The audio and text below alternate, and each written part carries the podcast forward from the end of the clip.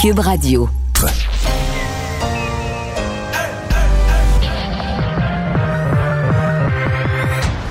Deux, deux, deux, deux, deux animateurs cohérents, deux visions différentes.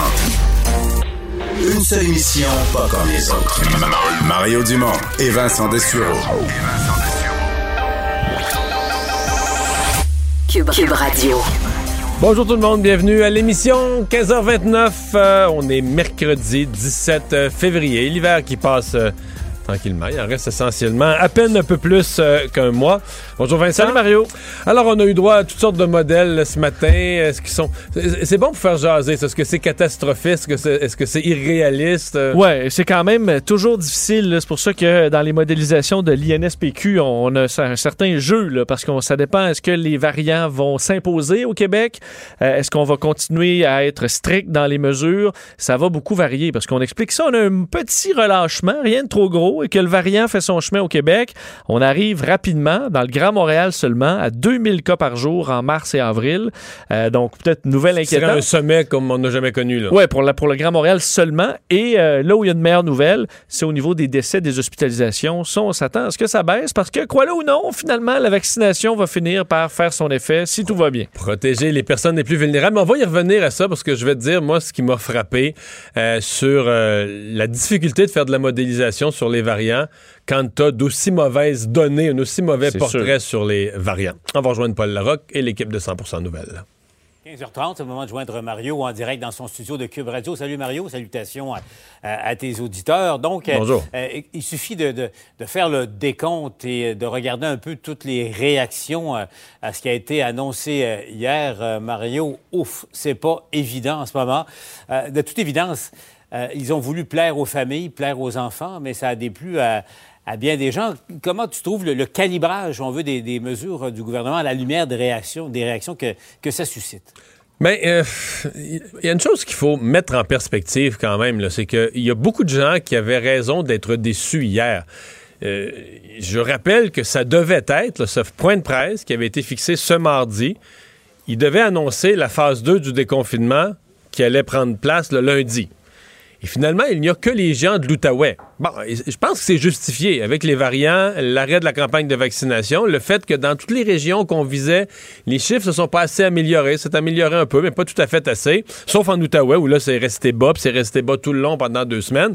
Donc, euh, pour le reste, il y a une déception réelle. Je pense qu'il y a des gens à Québec, je veux dire à Appalaches, je voyais le maire de Lévis, mais en Mauricie, dans le centre du Québec, il y a des gens qui vraiment espéraient, qui s'étaient, tu sais, ils s'étaient fait à l'idée. Bon, vague numéro un, c'est la Gaspésie, la BTB, le Bas-Saint-Laurent, la Côte-Nord, mais vague numéro deux, ça va être notre tour.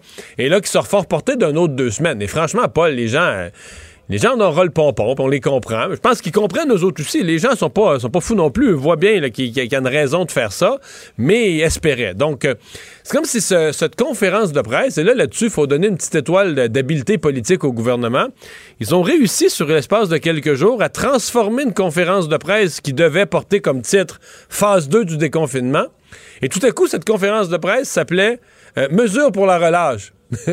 et elle est devenue une conférence de presse sur les mesures pour la relâche, mais je pense qu'il y a des régions où il y a sincèrement de la déception. Maintenant, quant aux mesures pour la relâche, là, c'est. C'est des débats épiques. Le détourne les piscines pour le bain libre. Euh, ben là, j'entendais des profs de natation qui disaient pourquoi on peut pas donner nos cours si le bain libre est permis, pourquoi le cours serait pas permis? Euh, là, on va au cinéma, on pourra pas manger de popcorn? En même temps, sur celle-là, excusez-moi, là, mais si tu si tu permets le popcorn, puis la liqueur, puis les bonbons, puis tu peux pas imposer le masque, parce que les gens, tous les gens vont dire, ben moi, je, moi, je grignote mon popcorn tout le long du film tranquillement, je mets pas le masque, donc Avec tu vas ton masque. Tu vas avoir 80% des gens qui auront pas de masque pendant le film, donc le masque n'est plus obligatoire. Non, mais Mac, Mario, c'est peut-être une bonne idée. Mange ton popcorn avec ton masque, c'est meilleur pour la ligne, peut-être. oui, il y a mais, ça. euh, mais effectivement, parce que on, quand on regarde au fond, ça, ça dénote une chose, c'est que les, les, gens ont la mèche courte. C'est normal. Ça fait un an que ça dure, cette histoire-là, à, à, peu de choses près. Mais en même temps, Mario, je regardais... Euh, mais, le, mais le, Paul, Paul le, si tu me permets, si tu me permets, ouais. il reste que nous, les médias, là, on, comment, on couvre ce qui fait du bruit, on couvre ce qui parle, on couvre ce qui...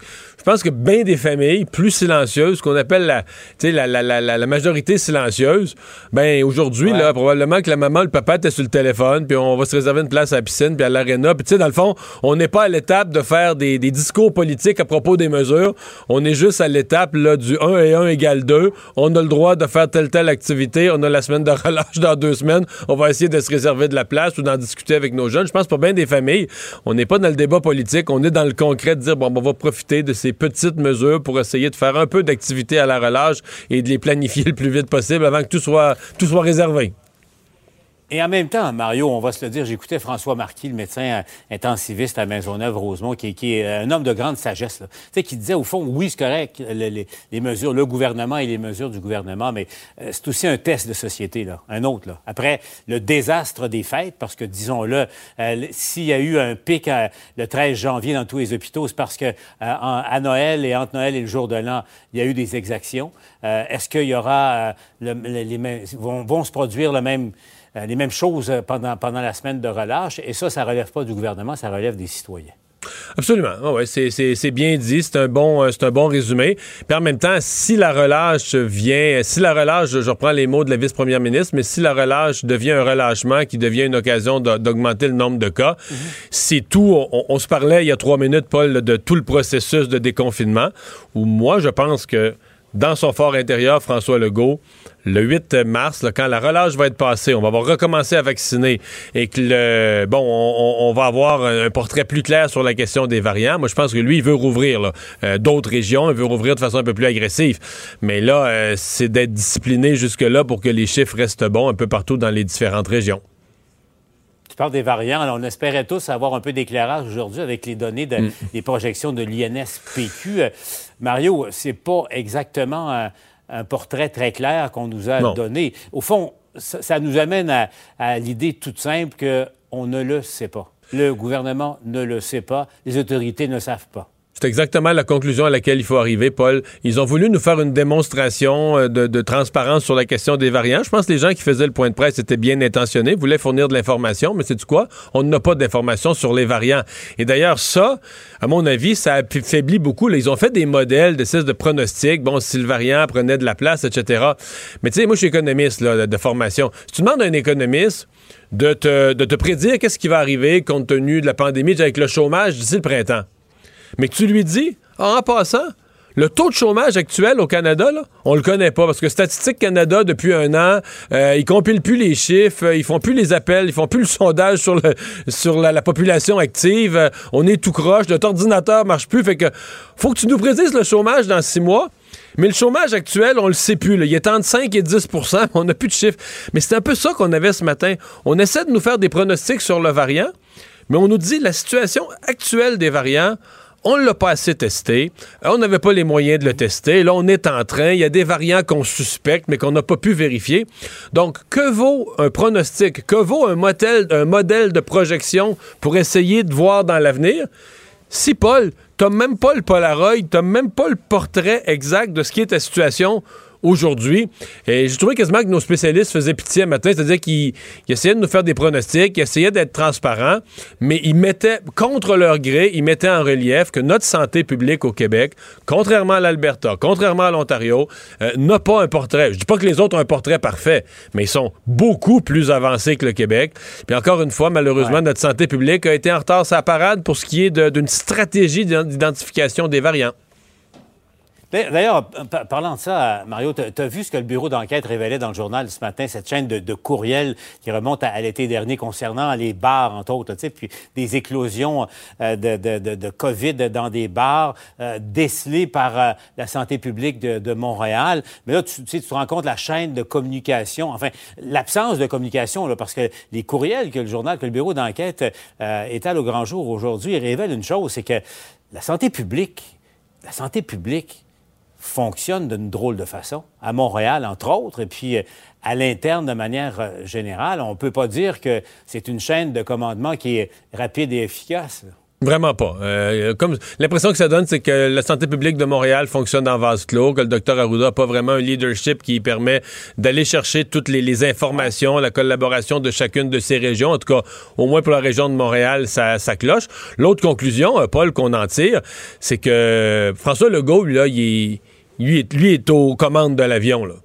Et son tableau de bord, les indicateurs, c'est pour qu'ils prennent de bonnes décisions aux commandes de l'avion, il faut qu'on y amène l'information, il faut que les aiguilles sur son tableau de bord, ils donnent leur juste. Et là, ce qu'on se rend compte, c'est que, bon, euh, il manque des bouts, euh, il sait pas tout, euh, il y a de l'information de terrain qui, qui se rend pas. Tu sais, quand le directeur de cabinet, le premier conseiller, l'alter ego de, de M. Legault, lit dans le journal des informations de santé publique, parce qu'elles n'ont pas été transmises par l'intérieur, par la machine, c'est pas, c'est pas tout à fait normal. Il y, a juste une chose positive. Pour les gens qui nous regardent, la seule chose positive, si vous lisez cet excellent dossier d'enquête du journal euh, ce matin, c'est que vous allez voir quand même que le monde travaille. Euh, on est un dimanche matin en plein mois de juillet, le directeur de cabinet du, PM, du premier ministre, je pense, euh, voit la nouvelle. 7 heures le matin. Ah, même, même avant ça, 6 heures et quelque chose. Puis à partir de là, rendu à 8 heures, 9 heures, tout le monde est alerté. Le docteur Arruda, tout le monde s'est écrit, puis tout ça. Alors on se dit, OK, quand même, les gens, ils sont, euh, ils sont, ils sont aux affaires. Ben, une, chance qu'il y avait le journal, mais ça pose d'autres questions, puis on y reviendra. Euh, Mario, comment se fait-il que la santé publique de Montréal n'est pas prévenue bien avant la santé publique québécoise et, le gouvernement du problème. Mais Paul, Paul est-ce qu'on est-ce qu'on s'en doutait pas un peu qu'il y avait du collaboration limitée entre la santé publique de Montréal? Souviens-toi de la conférence. qui tourne pas, Ben oui. Souviens-toi de la conférence de presse où M. Legault était allé à Montréal. Puis c'était pas qu'un petit événement. Docteur Arruda, M. Legault était à Montréal. Puis là, tu disais, mais là, coudon, Montréal, c'est le cœur de la pandémie. Je comprends qu'ils l'ont géré de, de l'Assemblée nationale jusque-là, mais ça devrait pas être un événement mais on, moi, depuis plusieurs mois, on sent que Montréal fait son affaire, puis souvent, les commentaires de Mme Drouin, c'est comme si elle parle des politiques du docteur Arruda avec un brin de scepticisme et vice-versa. Donc moi, je pense pas qu'on est c'est peut-être normal que dans une crise comme ça, quand on vit ça à distance, mais je pense pas que, disons qu'il y, a au niveau de la santé publique là, un, orchestre où tout le monde euh, joue la même partition tout le temps la, cohérence n'est pas exactement au rendez-vous nécessairement. Merci Mario. On se retrouve euh, demain. Au revoir. Entre-temps, allons retrouver. Donc, Vincent, mais euh, ceci dit, le bilan est encore bon aujourd'hui euh, dans l'ensemble. Le nombre de cas qui on avait euh, on avait la crainte que les beaux chiffres soient reliés à des chiffres de fin de semaine, mais non, aujourd'hui, ça reste pas pire. Oui, 800 nouveaux cas, donc avec beaucoup plus de tests, là, presque 29 000 pour, pour hier, 14 décès, moins 5 personnes hospitalisées, donc on est à 766, moins 4 aux soins intensifs. Les vaccins, 1714. On a hâte, les vaccins vont arriver, devraient arriver aujourd'hui, là, 400 tu sais qu'ils ont été pris 48 heures de plus. Tu sais, quand ça va mal, ça va mal. Ils ont été pris 48 heures de plus dans les entrepôts de, l'aéroport de, Louisville au Kentucky, qui est l'espèce de hub de, UPS. Et euh, à, cause de la, à cause de la tempête de neige. fait qu'ils sont pas pris à Mississauga, là. Euh, non. Euh, comme nos colis, mais donc ça, finira par arriver. Alors, ces chiffres-là vont monter bientôt. On a quand même hâte par région. Bon, on voit, Capitale Nationale, encore plus 33. C'est assez stable dans les bas chiffres. Là. On sait qu'il y a eu beaucoup de réactions à Québec hier parce qu'on disait pourquoi l'Estrie, euh, pourquoi l'Outaouais euh, et pas la capitale nationale. Parce que Mais c'était vraiment plus bas en Outaouais, là, Oui, c'est 9, là, c'est 14. Tu vois, par la population, on est à peu près dans des Mais chiffres... Mais je parle, plus d'une stabilité sur deux à trois semaines. Là. Oui, effectivement. D'ailleurs, on s'inquiétait à la capitale nationale. Il peut y avoir quand même beaucoup de gens qui vont euh, visiter, aller se promener aussi. Alors, il y a des inquiétudes, mais reste que pour la région de Québec, ça va quand même très bien. Montréal, 382 présentement. Et euh, c'est à peu près, bon, le, reste des chiffres, c'est assez bon euh, en général. Montérégie, entre autres, une baisse là, à plus euh, à 102 cas aujourd'hui. Donc, c'est le bilan. On va chercher bientôt des vaccinateurs à Montréal. C'est vraiment bizarre parce que d'un côté, c'est impossible de ne pas avoir la discussion sur la lenteur de la campagne de vaccination qui est presque arrêtée maintenant pour une troisième semaine. Euh, en même temps, on dit, là, on a réservé le centre des congrès, le stade olympique, des lieux, des lieux, ben, comme ailleurs, comme aux États-Unis, comme en Europe, je veux dire, on vaccine dans des lieux immenses, des stades, etc. Mais là, on nous dit qu'on arrive à ça, d'ici quelques semaines euh, au, Québec aussi. Oui, parce que présentement, on va se le dire, on n'a pas besoin du stade. Et eh boy. Non, euh, à 1700 dans tout le, dans tout le Québec. Dans tout le Québec, on n'a pas ce problème-là. On pourrait faire ça. Des employés de la santé, je pense qu'il y a ce 200-300 qui ont été vaccinés dans l'ensemble des régions. Ça veut dire 20 ici, 40 là. Mais il y a des régions qui sont à zéro. Il y a des régions qui vaccinent même plus, qui n'ont même plus de vaccins. Vu que le chien de Magog, ça, ça suffit comme, comme grandeur. Mais on veut donc arriver à, évidemment, une vaccination massive, une des plus grandes opérations de vaccins de l'histoire du Québec, évidemment. Euh, et l'atrium du stade va être le point central pour la région de Montréal. Le CIUS de l'Est de Montréal a donné euh, quelques détails aujourd'hui. Donc, euh, et ça va quand même arriver vite parce qu'on attend ces doses de Pfizer rapidement. donc, il y aura des rendez-vous qui, bon, qui, vont, qui vont se prendre et ça, les détails vont arriver dans, dans une date ultérieure. Alors, on aura le, fin détail, mais présentement, on recherche des vaccinateurs, alors ceux qui vont administrer des vaccins, et euh, on euh, demande à ceux qui répondent aux critères. On se souvient qu'il y avait plein de critères. Là. mais je ne sais pas comment ça a été, cette formation-là. Il faudrait s'informer. Il avait, il avait annoncé qu'il allait donner des formations, et moi, le, directeur de la campagne des vaccins, M. Paris, m'avait expliqué que il y avait euh, comme une gradation. Là. En d'autres termes, si t'es, euh, je sais pas moi, optométriste ou vétérinaire, ceux qui sont, bah, peut-être pas vétérinaires, ceux qui sont plus loin de. Ouais, de, physiothérapeute et pas. il va euh, peut-être faire deux semaines, deux semaines de formation, alors que certaines, certaines professions peuvent faire deux jours de formation parce qu'ils sont, sont habitués à ce genre de travail-là. Un peu les forces de réserve, on peut dire, qui arriveront si on a vraiment besoin. Alors au début, j'ai l'impression qu'on est dans ceux qui ont une formation vraiment qui, qui, qui a pas trop. que ce sera très facile pour eux d'administrer des vaccins. Vous pouvez d'ailleurs postuler sur Je vaccine dans l'Est.ca. Alors, il y a vraiment une adresse précise, là, je vaccine dans l'Est. C'est juste pour l'Est de Montréal? Euh, c'est ce que je comprends. Il n'aurait pas dû faire quelque chose de, de, de pan-québécois, je sais pas? Euh, oui, euh, mais euh, c'est pas ça que je te propose bon. pour l'instant. Je vaccine dans l'Est, pour l'Est de l'île de Montréal. Alors, on cherche des, euh, des, vaccinateurs, évaluateurs aussi pour se joindre aux équipes. Et en rappelant que, bon, la déclinaison va arriver. Là, on est à personnes de 80 ans et plus, 70, 79 ans, 60, 69 et compagnie.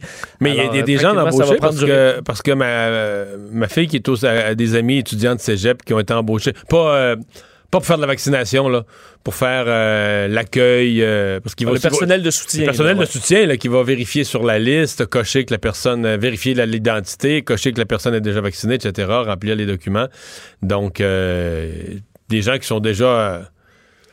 Ben, je pense qu'ils pensaient avoir commencé à cette date-ci. Oui, c'est son hâte de voir cette machine. Ça va être encourageant quand même de voir à la fois le printemps arriver, mais aussi la, la, machine qui va rouler à à plein régime, si ça peut tenir. Je veux dire, on va voir, à un moment donné, on va voir des objectifs. Que, parce que là, la dernière fois qu'on a eu comme un objectif, on nous a dit, là, quelque part vers le 20 janvier, là, dans une semaine, on finit de vacciner les CHSLD. Ah, good. On finit. What's next? Là? On oui, fait les RPA. Ben, next, next c'est qu'il n'y a plus de vaccin. Fait que ça, ça, a pas mal mis fin à, nos, à nos attentes les, euh, les tests rapides qui avaient traîné, euh, ben là, euh, on a maintenant une stratégie pour les utiliser finalement. c'est Christian Dubé qui l'a annoncé ce matin. Oui, et c'est pour les entreprises qui ont besoin de travailleurs en présentiel. Donc, un nouveau mot, évidemment, pour ceux qui ne peuvent pas travailler à la maison. Et ces entreprises pourront faire une demande pour avoir des tests de dépistage rapides. Pour l'instant, seulement des cliniques mobiles, cliniques de dépistage. On a fait des tests aussi dans euh, deux écoles secondaires de Montréal. Donc, c'est vraiment, là, les tests rapides, on suit, c'est quand même un sujet de, débat, mais très peu utilisé. Et là, donc, on rendra ça disponible pour les entreprises. Ça vise à placer, donc, plus rapidement les employés en isolement, ceux qui sont potentiellement infectés, et limiter les éclosions dans les milieux de travail. Évidemment, on rappelle que c'est moins fiable que les tests réguliers, donc, euh, on, va, devoir faire attention avec euh, tout ça. D'ailleurs, on promet de l'aide, des outils pour les entreprises question de les accompagner dans, cette, dans leur démarche. Alors, la direction régionale des, de, de, santé publique, en fait, de, vos, de, de toutes les régions, pourront refuser qu'une entreprise reçoive ces tests rapides si on n'est pas, si c'est pas pertinent. Alors, on veut vraiment qu'on prouve d'un que les mesures de base là, actuelles sont déjà bien établies et respectées. Donc l'objectif c'est pas de t'empêcher d'avoir pour ceux qui ont une prise de température à l'arrivée au travail, qui ont euh, évidemment le, lavage de mains et compagnie. Ça doit déjà être bien implanté. Et ensuite, en ajout, on pourra euh, mettre tout ça. Les entreprises qui souhaitent euh, utiliser les tests rapides peuvent faire la demande. Il y a un autre site québec.ca barre oblique test rapide. Évidemment, au pluriel, là, test rapide euh, avec des S. Là. Alors, je sais On pas en si ça on en a des nouveaux sites. euh, à, à se souvenir. Et rappeler que les tests rapides aussi vont être utilisés auprès des travailleurs de la santé, euh, des vaccinateurs. Alors, tranquillement, on va commencer à les utiliser, mais vous pourrez voir dans plusieurs entreprises tranquillement arriver ces, euh, ces tests qui vont euh, assurer Mais je comprends qu'on teste dans les milieux de travail? Parce qu'il y a un cas, quand même, qui a, il a pas fait les nouvelles nationales, mais il y a un cas à Rivière-du-Loup avec un abattoir, une entreprise de viande bien connue, de, la viande excellente que les gens achètent du breton, là, mais où on fait venir des travailleurs étrangers là, par autobus? Puis là, on a fait venir un autobus avec de la COVID. Mais si tu demandes aux gens localement à Rivière-du-Loup sur une échelle de 1 à 10, qu'on- à quel point ils sont contents, tu sais, quand t'es- une fois que tu es passé en zone orange, que tu as zéro cas, Les en restaurants vont ouvrir. ben, tout est déjà ça, ouais, tout ouais. est rouvert, puis là, t'as plus de cas. Puis là, tout à coup, euh, t'arrives, on t'amène un. Je pense c'est huit cas qui ont eu d'une- d'une shot, là. Puis là, ben, tu sais pas trop, OK, est-ce que les autres employés ont été infectés? Puis là, tu te mets à avoir un petit peu de cas. ben, Mais ils sont en quarantaine au début. Là. Non, non, non, non. Non? Non, non, non, non. Il se fait des affaires étonnantes, là. Parce qu'on se souvient au, au Saguenay-Lac-Saint-Jean, il non, a non. été arrivé une gang, il y avait eu un- des cas de COVID, mais ça avait été très... con- ça avait été... euh, Mais là, ils ont mis en quarantaine, ils ont mis en quarantaine après. Mais ce que je comprends, c'est que chaque semaine, il y a des autobus de travailleurs qui viennent. Il manque de travailleurs, il manque de main-d'œuvre. Je dis pas que c'est drôle pour une entreprise là, qui, qui manque de main-d'œuvre, mais on dit faut pas passer des. On dit faut pas passer là, les gens, passez pas des zones rouges euh, aux zones euh, aux zones, aux zones oranges. là. Les entreprises qui passent des travailleurs par autobus, là. Je comprends que les, euh, les gens du Bas-Saint-Laurent soient pas enchantés de ça. là. Ben là, on dirait ça? Ça suscite des réactions. Mais là, c'est pour ça que je dis que les tests rapides, au moins, si des gens systématiquement comme ça passent un test en arrivant, si tu as une éclosion, tu risques de le découvrir et de l'arrêter avant, qu'il soit trop tard. Il y a quand même les- la, la question des faux positifs. Là. Euh, évidemment, c'est plus dangereux un faux négatif parce que ça donne un sentiment de sécurité. Mais tu sais, dans une entreprise, s'il arrive beaucoup là, un matin, là, ah, ben, tel est testé, il faut qu'il retourne à la maison, ça peut devenir quand même problématique si tu as Ouais. beaucoup de, de faux positifs. là. Mais probablement- limité. Probablement moins euh, négatif, vu du point de vue de la population. Ben, c'est sûr. plus, moins négatif qu'une qu'une éclosion que tu n'as pas euh, souhaitée.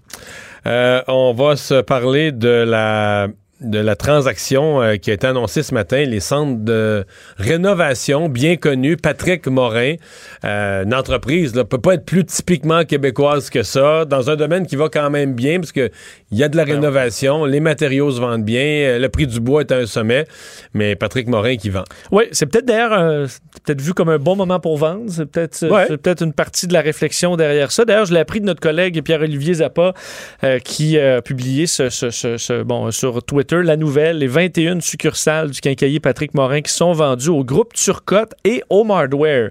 Euh, transaction de plusieurs centaines de millions de dollars. Euh, c'est 1700 employés qui ont été informés par une lettre dont nos collègues du journal ont pu obtenir copie. Euh, la direction donc les remercie. On dit nous sommes fiers de ce que nous avons accompli avec vous, fiers du chemin parcouru jusqu'à jusqu'aux 21 succursales. Nous sommes convaincus que l'entreprise continuera de croître et de prospérer euh, sous la manière Patrick Morin. Donc chaîne québécoise quand même qui est fondée en 1960, euh, qui a un centre de distribution, un centre administratif également à Joliette.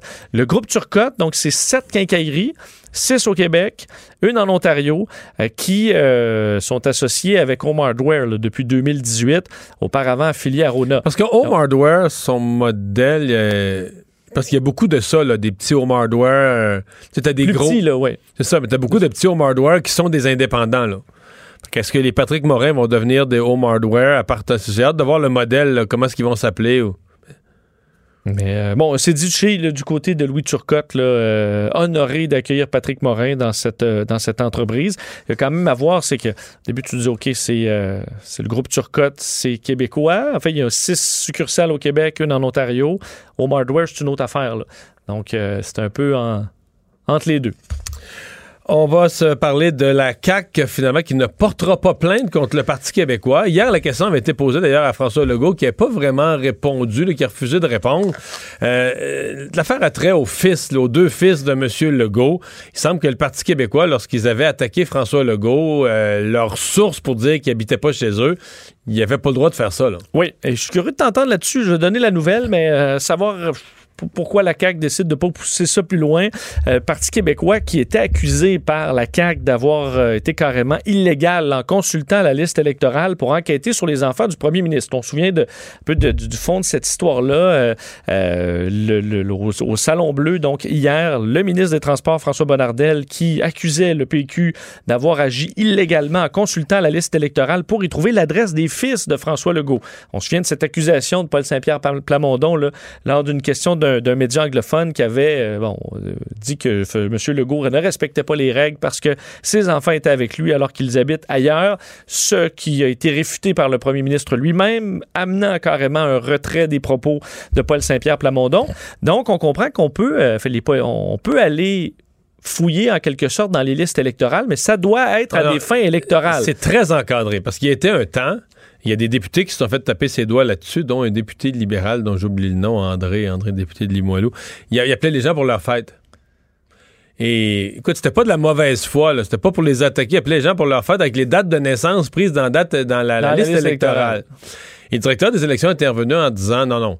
La liste électorale doit servir aux partis politiques pour préparer le jour de l'élection, pour vraiment pour des fins strictement électorales, mais tu pas, tu peux pas utiliser les renseignements personnels pour ceci, ceci, cela. Là.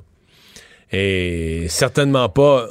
C'est André Drolet, on me souffle à Mais certainement que dans ce cas-ci, l'utilisation n'était pas justifiée. Là. Non, ben on aurait pu porter plainte et finalement la CAQ ne, le fera pas. L'attaché de presse de François Legault, Nadia Talbot, qui disait on va laisser le soin au DGEQ, directeur général des élections, de décider s'il y a enquête ou non. On ne sait même pas si le DGEQ euh, s'intéresse euh, à ce, dossier-là, qui peut aller de l'avant euh, avec sa propre enquête. on s'entend que c'est moi, je trouve que c'est surtout pas chic pour le PQ.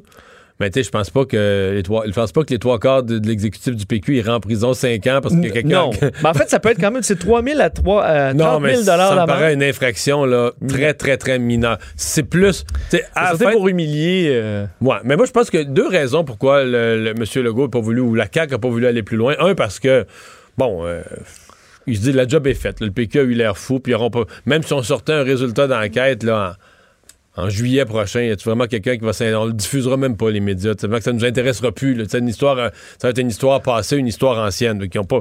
Deuxièmement, peut-être que peut-être qu'il y a un minimum de flou. L'exemple, je sais pas, qu'avant la pandémie, un des fils de M. Honnêtement, j'ai aucune idée, je les connais pas, les fils de M. Legault, mais c'est des jeunes dans la vingtaine. Peut-être qu'il y en a un qui habitait pas chez ses parents, euh, mais là, qui a dit avec la pandémie, moi, je reste pas tout seul dans mon appart, je reviens à la maison, mais qui a pas fait son changement d'adresse ou quelque chose de même. c'est possible. La liste électorale n'est pas toujours, pas euh, toujours à jour. tu changes, surtout chez tes parents quelques mois. Euh. C'est ça, tu ne mets pas sa liste électorale ou tu oublies ou peu importe. Donc, ce qui fait que essentiellement, François Legault a raison sur le fond, mais que si quelqu'un allait fouiller ça d'un point de vue bien, bien, bien technique et légaliste, là, pourrait dire Ah, ben là, François Legault, il y a un point, puis tout ça.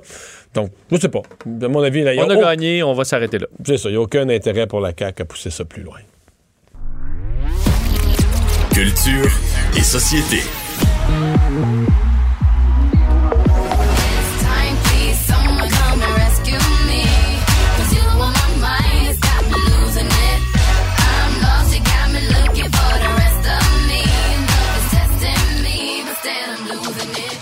Bonjour Anaïs.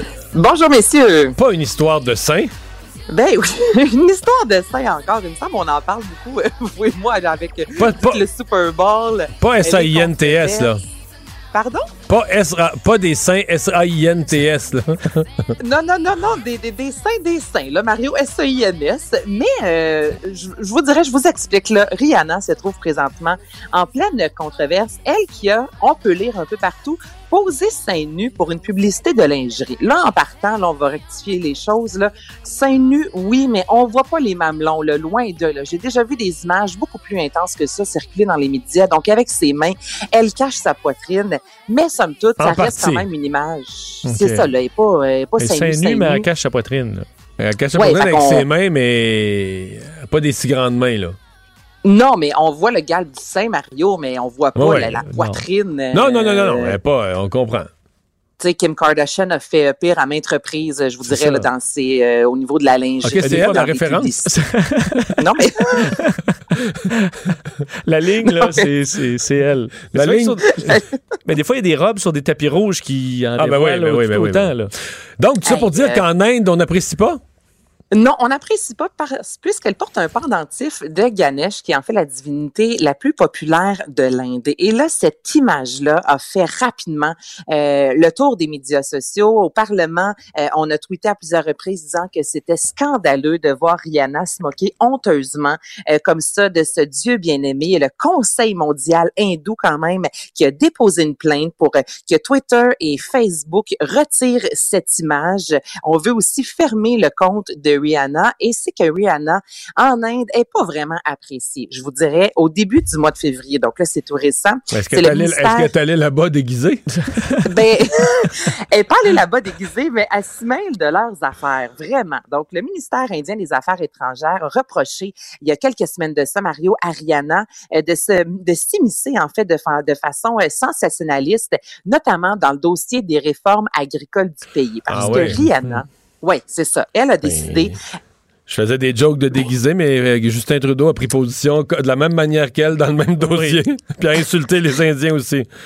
Puis ça n'a pas passé parce qu'elle, il y a quelques semaines de ça, elle a décidé de tweeter un reportage de CNN qui explique vraiment à quel point on veut, euh, en fait, que les agriculteurs aient un, n'aient plus un, prix fixe en ce qui a trait à leurs produits. Là, ça peut créer de la concurrence et tout ça. Elle a tweeté ça disant pourquoi nous ne parlons pas de ça avec le mot-clic Farmers Protest, donc manifestation des agriculteurs. Et là, ça, sur Twitter, ça a été retweeté 230 000 fois. Il y a 80 000 personnes qui ont euh, commenté euh, le, doc, ben, le, le, reportage. Greta Thunberg, de son côté, a retweeté. La nièce de Kamala Harris a retweeté. Donc, l'Inde, là, je vous dirais, depuis un certain temps, aime pas Rihanna. Donc, là, l'avoir posé euh, d'une façon assez euh, suggestive, je vous dirais, avec le pendentif, ça passe pas. Donc, elle n'est pas la bienvenue en Inde.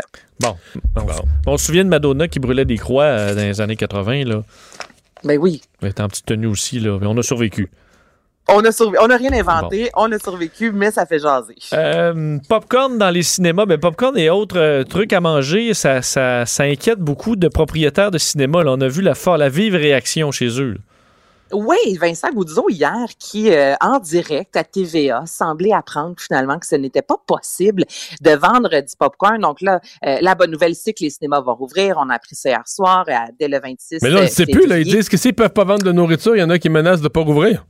Ben, c'est ça qui se passe là. Au moment où on se parle, la Corporation des salles de cinéma rencontre le gouvernement là, pour éclaircir les modalités, mais en même temps, un peu plus tôt aujourd'hui, le ministre de la Santé, Christian Dubé, a précisé qu'on allait de l'avant, euh, qu'on ne pouvait euh, vendre du popcorn, mais tu sais, ça reste que pour les établissements, là, entre vous et moi, messieurs, euh, il y en a pour qui c'est 50% il y a des cinémas qui ben c'est 80 J'ai proposé un compromis ce matin, mon ami, parce que les gens aiment le popcorn quand même du cinéma.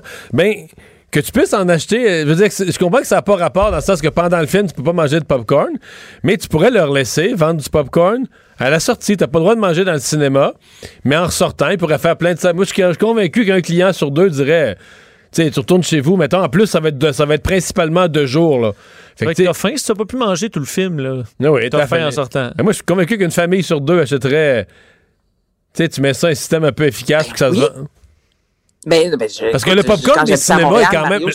Le, popcorn des cinémas est réputé en soi comme étant du bon popcorn, là, exceptionnel. Là. Fait qu'on ben, pourrait C'est bon le popcorn de cinéma à Montréal. Ben, le popcorn, ça pointe d'un j'aime pas ça. Mais... acheter, là. oui. Mais si on comprend que c'est un bon profit là, sur un sac à 10 pièces, et ça se passe ben, là. là. C'est ma suggestion. ça se passe là. Ben moi, j'aime ta suggestion. J'embarque parce que moi-même, je vais au cinéma en acheter du popcorn sans voir de film. Mais c'est ça, c'est un 50 à 80% Puis là, comme tu l'as dit, Mario, ce sera le jour parce que là, il y a le fameux couvre-feu qui fait que les films doivent terminer à 19h30. Là, pas de popcorn en plus, pas de boisson Mais, mais c'est ça. Je comprends, que, je comprends que pour le cinéma, tu sais, tu pars d'une situation déjà pas facile parce que tu peux pas remplir ta salle. T'enlèves les soirées, t'enlèves les revenus de restauration. C'est c'est ça, à il te reste plus rien. Ça vaut, ça vaut la peine d'ouvrir? Et là, l'autre question qui se pose, c'est de dire, mais si le couvre-feu reste la semaine, les semaines suivantes, mettons, la semaine qui est plus la semaine de relâche, la semaine du 8 mars, s'il faut que tu fermes à. Faut, faut que tout le monde soit retourné chez eux à 7h30 le soir. il y a plus de. deux jours, les enfants sont à l'école. Fait tu vas avoir tu quoi? Peux pas mettre les billets à 30 pièces non plus. Non, non, tu vas avoir huit, tu vas avoir retraités dans l'après-midi qui vont aller voir un film. Non, mais pour vrai, t'auras personne, là. Ben non, il n'y a pas un chat. Je veux dire, tout le monde, euh, on sait c'est quoi là, le 5 à 7 pour des familles. Là, c'est très loin de prendre un verre de vin. Là, c'est le bain, les devoirs. Il n'y a personne qui a le temps d'aller voir un film le mardi à 18 h. Là, tu as tout à fait raison. Donc, c'est à suivre. En tout cas, oui, exactement. Ben, il l'a dit justement, Vincent Goudzo, c'est peut-être que les cinémas vont rester euh, fermés puis il a lancé l'appel pour que d'autres, justement, cinémas embarquent en disant, là, faut mettre notre pied à terre, là, il y a des limites, puis la limite, c'est le popcorn.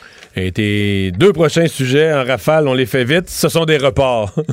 Ce sont des reports, exactement. Donc, il y a Céline Dion qui a reporté euh, sa tournée, en fait, qui devait euh, s'arrêter en Europe en 2021 pour 2022. Puis, je sais que c'est pas au Québec, mais je voulais en parler parce que, il me semble, il y a pas longtemps, là, il y avait de l'espoir, là. On parlait d'Oshiaga cet été. Et là, plus ça va, plus bon. The Weeknd annonce une tournée en 2022. Céline Dion, un report en 2022. Donc, je veux pas être pessimiste, mais pour 2021, euh, là, des événements vraiment grandioses, des spectacles à grand déploiement, je pense vraiment qu'on va devoir, qu'on va devoir patienter.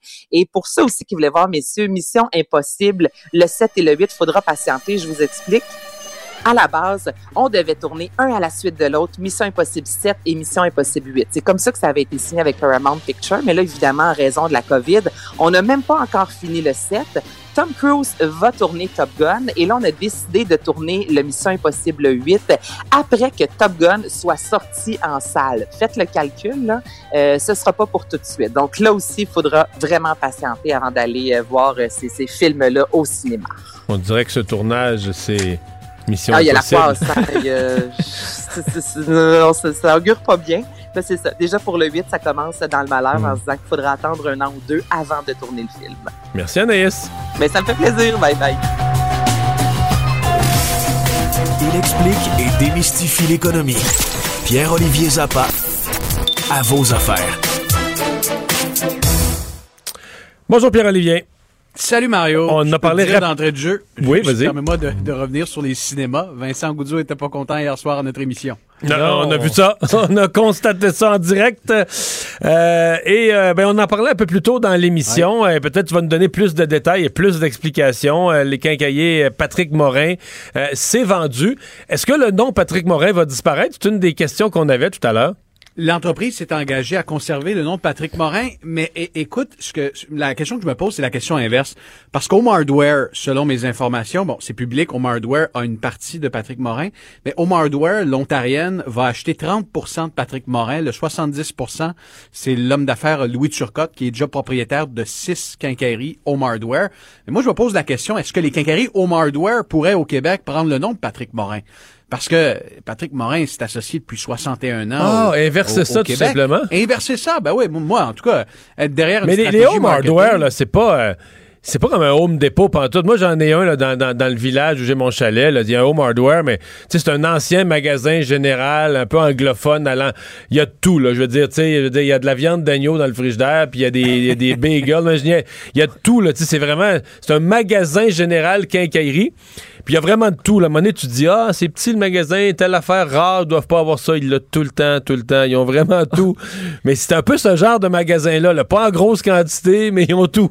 Ouais, c'est comme un. Ouais, t'as raison. L'analogie avec le magasin général est, est, est excellente. Donc, c'est pas le même modèle d'affaires, mais derrière cette transaction-là, puis bien honnêtement, Mario, ça fait trois, quatre jours que je travaillais là-dessus.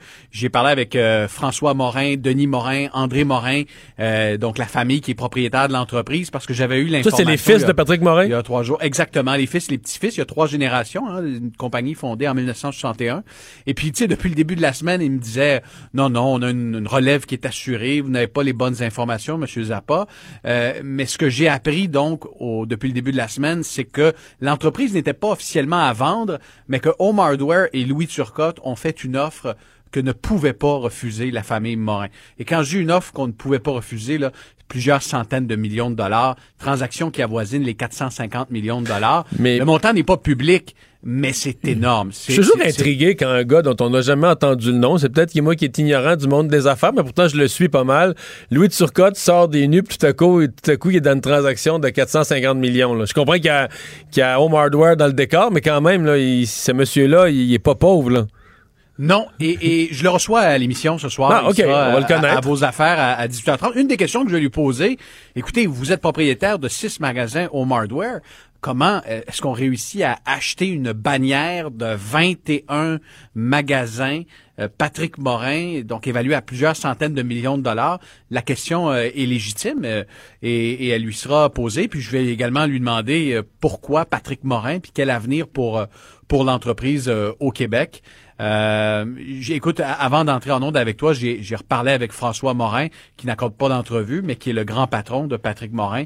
Puis il me disait, écoutez, on l'entreprise n'était pas à vendre, mais euh, il y a cette opportunité-là qui s'est euh, qui s'est présentée. Euh, alors c'est un, un dossier qu'on va suivre parce que cette industrie-là des centres de rénovation de la, quincaillerie. Si on bien la famille Morin, là, ils n'enverront pas leur CV à gauche puis à droite pour essayer de trouver un emploi rapidement pour, se replacer, pour, pour payer leur épicerie là. Je pense qu'ils euh, vont pouvoir prendre une retraite euh, dorée et pleinement méritée parce que c'est une belle entreprise. ça va bien chez Patrick Morin. Euh, la dernière fois, avant la pandémie, j'ai eu l'occasion de faire un reportage avec un des, des vice-présidents de l'entreprise. les choses vont bien, puis la croissance est au rendez-vous, puis l'industrie de la rénovation se porte très bien. Mais c'est ça, tu sais, souvent, c'est ça que j'avais comme question. C'est que souvent, ces transactions-là, c'est triste à dire, mais se font en période creuse. C'est-à-dire que tu achètes un commerce, tu sais, parce que tu te dis, garde, là, on achète quelqu'un qui à terre, euh, on le paye pas cher, puis on a confiance que quand l'économie ou quand le secteur va reprendre, on va, on va profiter de cette expansion-là. Mais là, c'est pas ça le prix des matériaux, du bois, de la réno, tout est dans le plafond. Ce qui veut dire que ceux qui achètent, là, ils, comment, ils achètent une, une activité qui a le vent dans les voiles, fait qu'ils payent en conséquence. Ah, ils ont payé le gros prix, puis c'est ce qu'on doit surveiller dans toutes les fusions-acquisitions qu'on voit en ce moment. La question qui se pose, euh, est-ce que vous payez trop cher pour l'entreprise euh, dont vous faites l'acquisition? Euh, mais c'est une tendance, on le voit au Québec, on le voit en Amérique du Nord, dans l'industrie de la quincaillerie. C'est pas pour rien. Le Rona, à travers les années, a acheté Renault Dépôt en 2003, a acheté Marcel en 2014. de mémoire, Lowe's, c'était en 2016 qui, a, qui, a, acheté Rona. Rona. BMR l'an dernier en, deux, en 2019, avait acheté Lefebvre et Benoît. Donc, c'est une industrie où les, les joueurs se, se, livrent une féroce concurrence, puis il y a beaucoup, beaucoup de consolidation. Puis la question que je me pose, euh, c'est peut-être pas terminé là, euh, à suivre dossier bien différent, euh, mais tout aussi important, des places en garderie qui deviennent un, casse-tête pour plusieurs mères. ça aussi, on va en parler à l'émission, puis c'est un dossier, j'ai été surpris, c'est, c'est une de mes collègues qui m'a invité sur Facebook à, consulter les, euh, les groupes de mamans à la recherche de places en garderie. Euh, des groupes de Montréal sur Facebook, de Sherbrooke, euh, d'Abitibi. Ce sont des milliers et des milliers de mamans qui, en ce moment, ne peuvent pas retourner au travail parce qu'elles n'ont pas de place. Et ça, il y a un phénomène qui se développe sur les médias sociaux. les mamans font le CV de leur enfant pour séduire des garderies en milieu familial ou, ou pour tenter de se trouver une place. Donc, tu sais, euh, ma fille est très intelligente, elle joue du piano, elle est gentille. Moi, je, je elle fais, pas de bruit, elle chiale pas. C'est ça. Est-ce que vous pourriez lui offrir une place en garderie? Euh, Et on est rendu là, là. On est rendu là. Puis euh, ce, que, ce que nous dit la, la CSN, c'est que évidemment le gouvernement avait promis la création de 15 000 places. On est rendu seulement à, à 2 000 de ces 15 000 places créées. Euh, et le fait que les maternelles 4 ans euh, ont été mises en place, ça a fait en sorte qu'il y a certaines garderies qui ont fermé parce que les besoins à un moment donné étaient plus euh, aussi présents. Et il manque littéralement de place. Là. Ce soir, on reçoit une professeure, une préposée aux bénéficiaires qui ne peuvent pas retourner au travail parce qu'elles n'ont carrément pas de place en garderie et elles doivent rester à la maison. Il y a là un enjeu économique important. Merci Pierre-Olivier. Il n'y a pas de quoi. 18h30 à vos affaires. Mario Dumont, un vent d'air frais. Pas étonnant que la politique soit sa deuxième nature. Vous écoutez Mario Dumont et Vincent Dessureau. Alors, c'est hier que le gouvernement Trudeau annonçait toute sa politique sur euh, le contrôle des armes à feu. Euh, différents volets, dont un qui était euh, un engagement électoral d'ailleurs. le fait qu'on va permettre pour les armes de poing une réglementation à l'échelle au niveau municipal. On avait entendu déjà la mairesse de Montréal dire c'est peut-être pas la meilleure idée, donner l'exemple si elle, elle interdit les armes de poing mais qui sont permises juste l'autre côté de la rivière euh, des euh, de la rivière des Prairies qui sont permises à Laval. On n'est pas on n'est pas très avancé. La présidente de l'Union des municipalités du Québec, Mme Suzanne Roy, est avec nous. Bonjour. Bonjour. Euh, est-ce que vous aviez eu l'occasion de faire valoir votre point de vue au gouvernement fédéral là-dessus? Non, on n'a pas été consulté malheureusement avant la présentation du projet de loi, mais il est clair en tout cas que ça a été un moyen de créer unanimité dans le monde municipal au Québec. On ne veut pas hériter de cette responsabilité qui n'est pas de niveau municipal. Si on veut vraiment avoir des règles claires, harmonisées, efficaces, ben, il faut que le fédéral assume ses responsabilités et non pas le délester euh, dans les villes, parce que ce qu'on aurait souhaité idéalement, c'est que le fédéral abolisse la possession des armes de poing. Mais là, il nous le retourne en disant, ben maintenant, je vous donne le pouvoir ville par ville, village par village. Vous pouvez accepter, décréter des normes pour posséder des armes, pour les transporter pour les entreposer ou interdire dans votre ville l'entreposage à domicile ou interdire dans votre ville le transport à destination ou en provenance d'une municipalité à l'autre. Alors, c'est ingérable comme façon de faire et, et ça réglera pas le problème du contrôle, entre autres dans ce cas-ci, euh, des armes de poing. Mais en même temps, M. Trudeau euh, réagissait à, des écarts euh, de perception importants par rapport aux armes euh, dans les grandes villes, par exemple, et dans les, régions plus rurales, plus éloignées. Je pense que c'est cette chicane-là qu'il a voulu régler en le ramenant au niveau municipal, en disant, on sait très bien que, je sais pas, mettons, au Québec, des fois, on donne l'exemple, sur la Côte-Nord ou en Abitibi, on n'a pas la même perception que, que des, armes qu'à Montréal. Est-ce qu'il n'y a pas lieu d'une décentralisation, une décentralisation n'est pas souhaitée dans un cas comme ça? Ah, mais là, on parle pas de décentralisation, là, on parle d'émiettage parce que, bon, premièrement, on parle d'armes légales de points. Alors, euh, ça veut dire que, bon, si quelqu'un veut faire un circuit, il va passer dans les villes où il va avoir le droit de circuler. Dans d'autres villes, ça ne sera pas permis. Alors, euh, l'entreposage à domicile va être permis dans certains endroits, ne le sera pas dans d'autres. Alors, ça peut pas fonctionner comme ça. On parle pas d'une arme de chasse, là, on parle d'armes de poing. Alors, ça, c'est la première distinction qui est importante de faire. Et, et je pense que si on veut vraiment rendre les villes plus sécuritaires, ben, il faut faire sur l'ensemble du territoire un règlement clair, harmonisé, puis efficace, parce que sinon, on n'y arrivera jamais.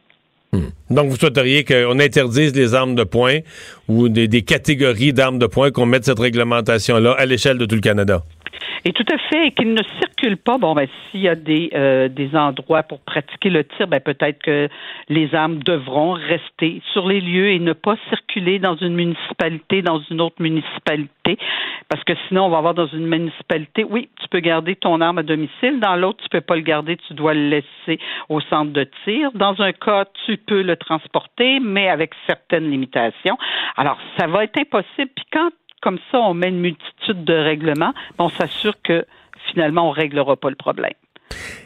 Advenant que le gouvernement fédéral, parce que là, le projet de loi est déposé, il reste des discussions à y avoir, euh, advenant que le gouvernement maintienne sa politique, l'applique comme ça, est-ce qu'il est pensable, par exemple, que la CMM, euh, les instances de la CMM, donc le Grand Montréal, puisse compenser, même si on n'aime pas l'approche fédérale, en disant, ben au moins, euh, on va de, de, de, Mirabel à Saint-Jean-sur-Richelieu, on va s'entendre sur une façon de faire, le grand, grand, grand Montréal, et puis on va adopter euh, le, même, le, même mois, durant les séances du conseil municipal du même mois, on va tous adopter le même règlement, donc ce qui ferait que les armes à feu, au moins sur le territoire du Grand Montréal, auraient une politique commune. Est-ce que ce genre de concertation-là est possible?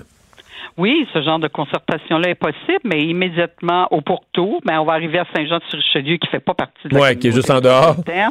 Ben, ben, ça va se passer là, hein, parce que ça va être juste à côté. Et puis, euh, ça, c'est de dire aux municipalités, bon, ben, moi je vous dis, si vous me demandez ma position personnelle, c'est pas compliqué. Dans ma ville, c'est interdiction totale d'entreposage à la maison sur le territoire de transport. Donc, on rend l'arme, dans le fond, on rend l'arme de poing illégale sur le territoire de ma ville. Mais pourquoi le gouvernement nous demande que ce soit les villes qui rendent illégales par des interdictions les armes de poing? Vous avez l'intention, Vous avez l'intention, bon, quand même, parce que les élus municipaux ont du pouvoir. D'abord, il y, a une, euh, y a une fédération canadienne des municipalités. Est-ce que ce chapitre-là, est-ce que les, les maires du Québec ont euh, leur position un écho ailleurs au Canada? Tout à fait. Et d'ailleurs, nous avons contacté aussi la Fédération canadienne pour faire connaître notre position. La Fédération québécoise des municipalités est sortie avec exactement euh, les mêmes préoccupations et ne souhaite pas du tout voir atterrir dans ces municipalités membres euh, la responsabilité de la gestion des armes à point. Alors, euh, je lisais l'Alberta sortait aussi pour dire non. De toute façon, les municipalités n'ont même pas les pouvoirs habilitants parce que les, les pouvoirs habilitants doivent nous être conférés par le gouvernement du Québec pour qu'on puisse réglementer la possession, l'entreposage et le transport des armes à point. Alors, c'est c'est pas la façon de faire. Ça le démontre dès le départ, ça met déjà une situation incohérente en termes de juridiction pour les municipalités, pour le gouvernement du Québec, et, et on, on va tout simplement transférer la responsabilité, puis dans ce cas-ci, je dirais d'interdire, de rendre illégal par la porte d'à côté en passant par des municipalités.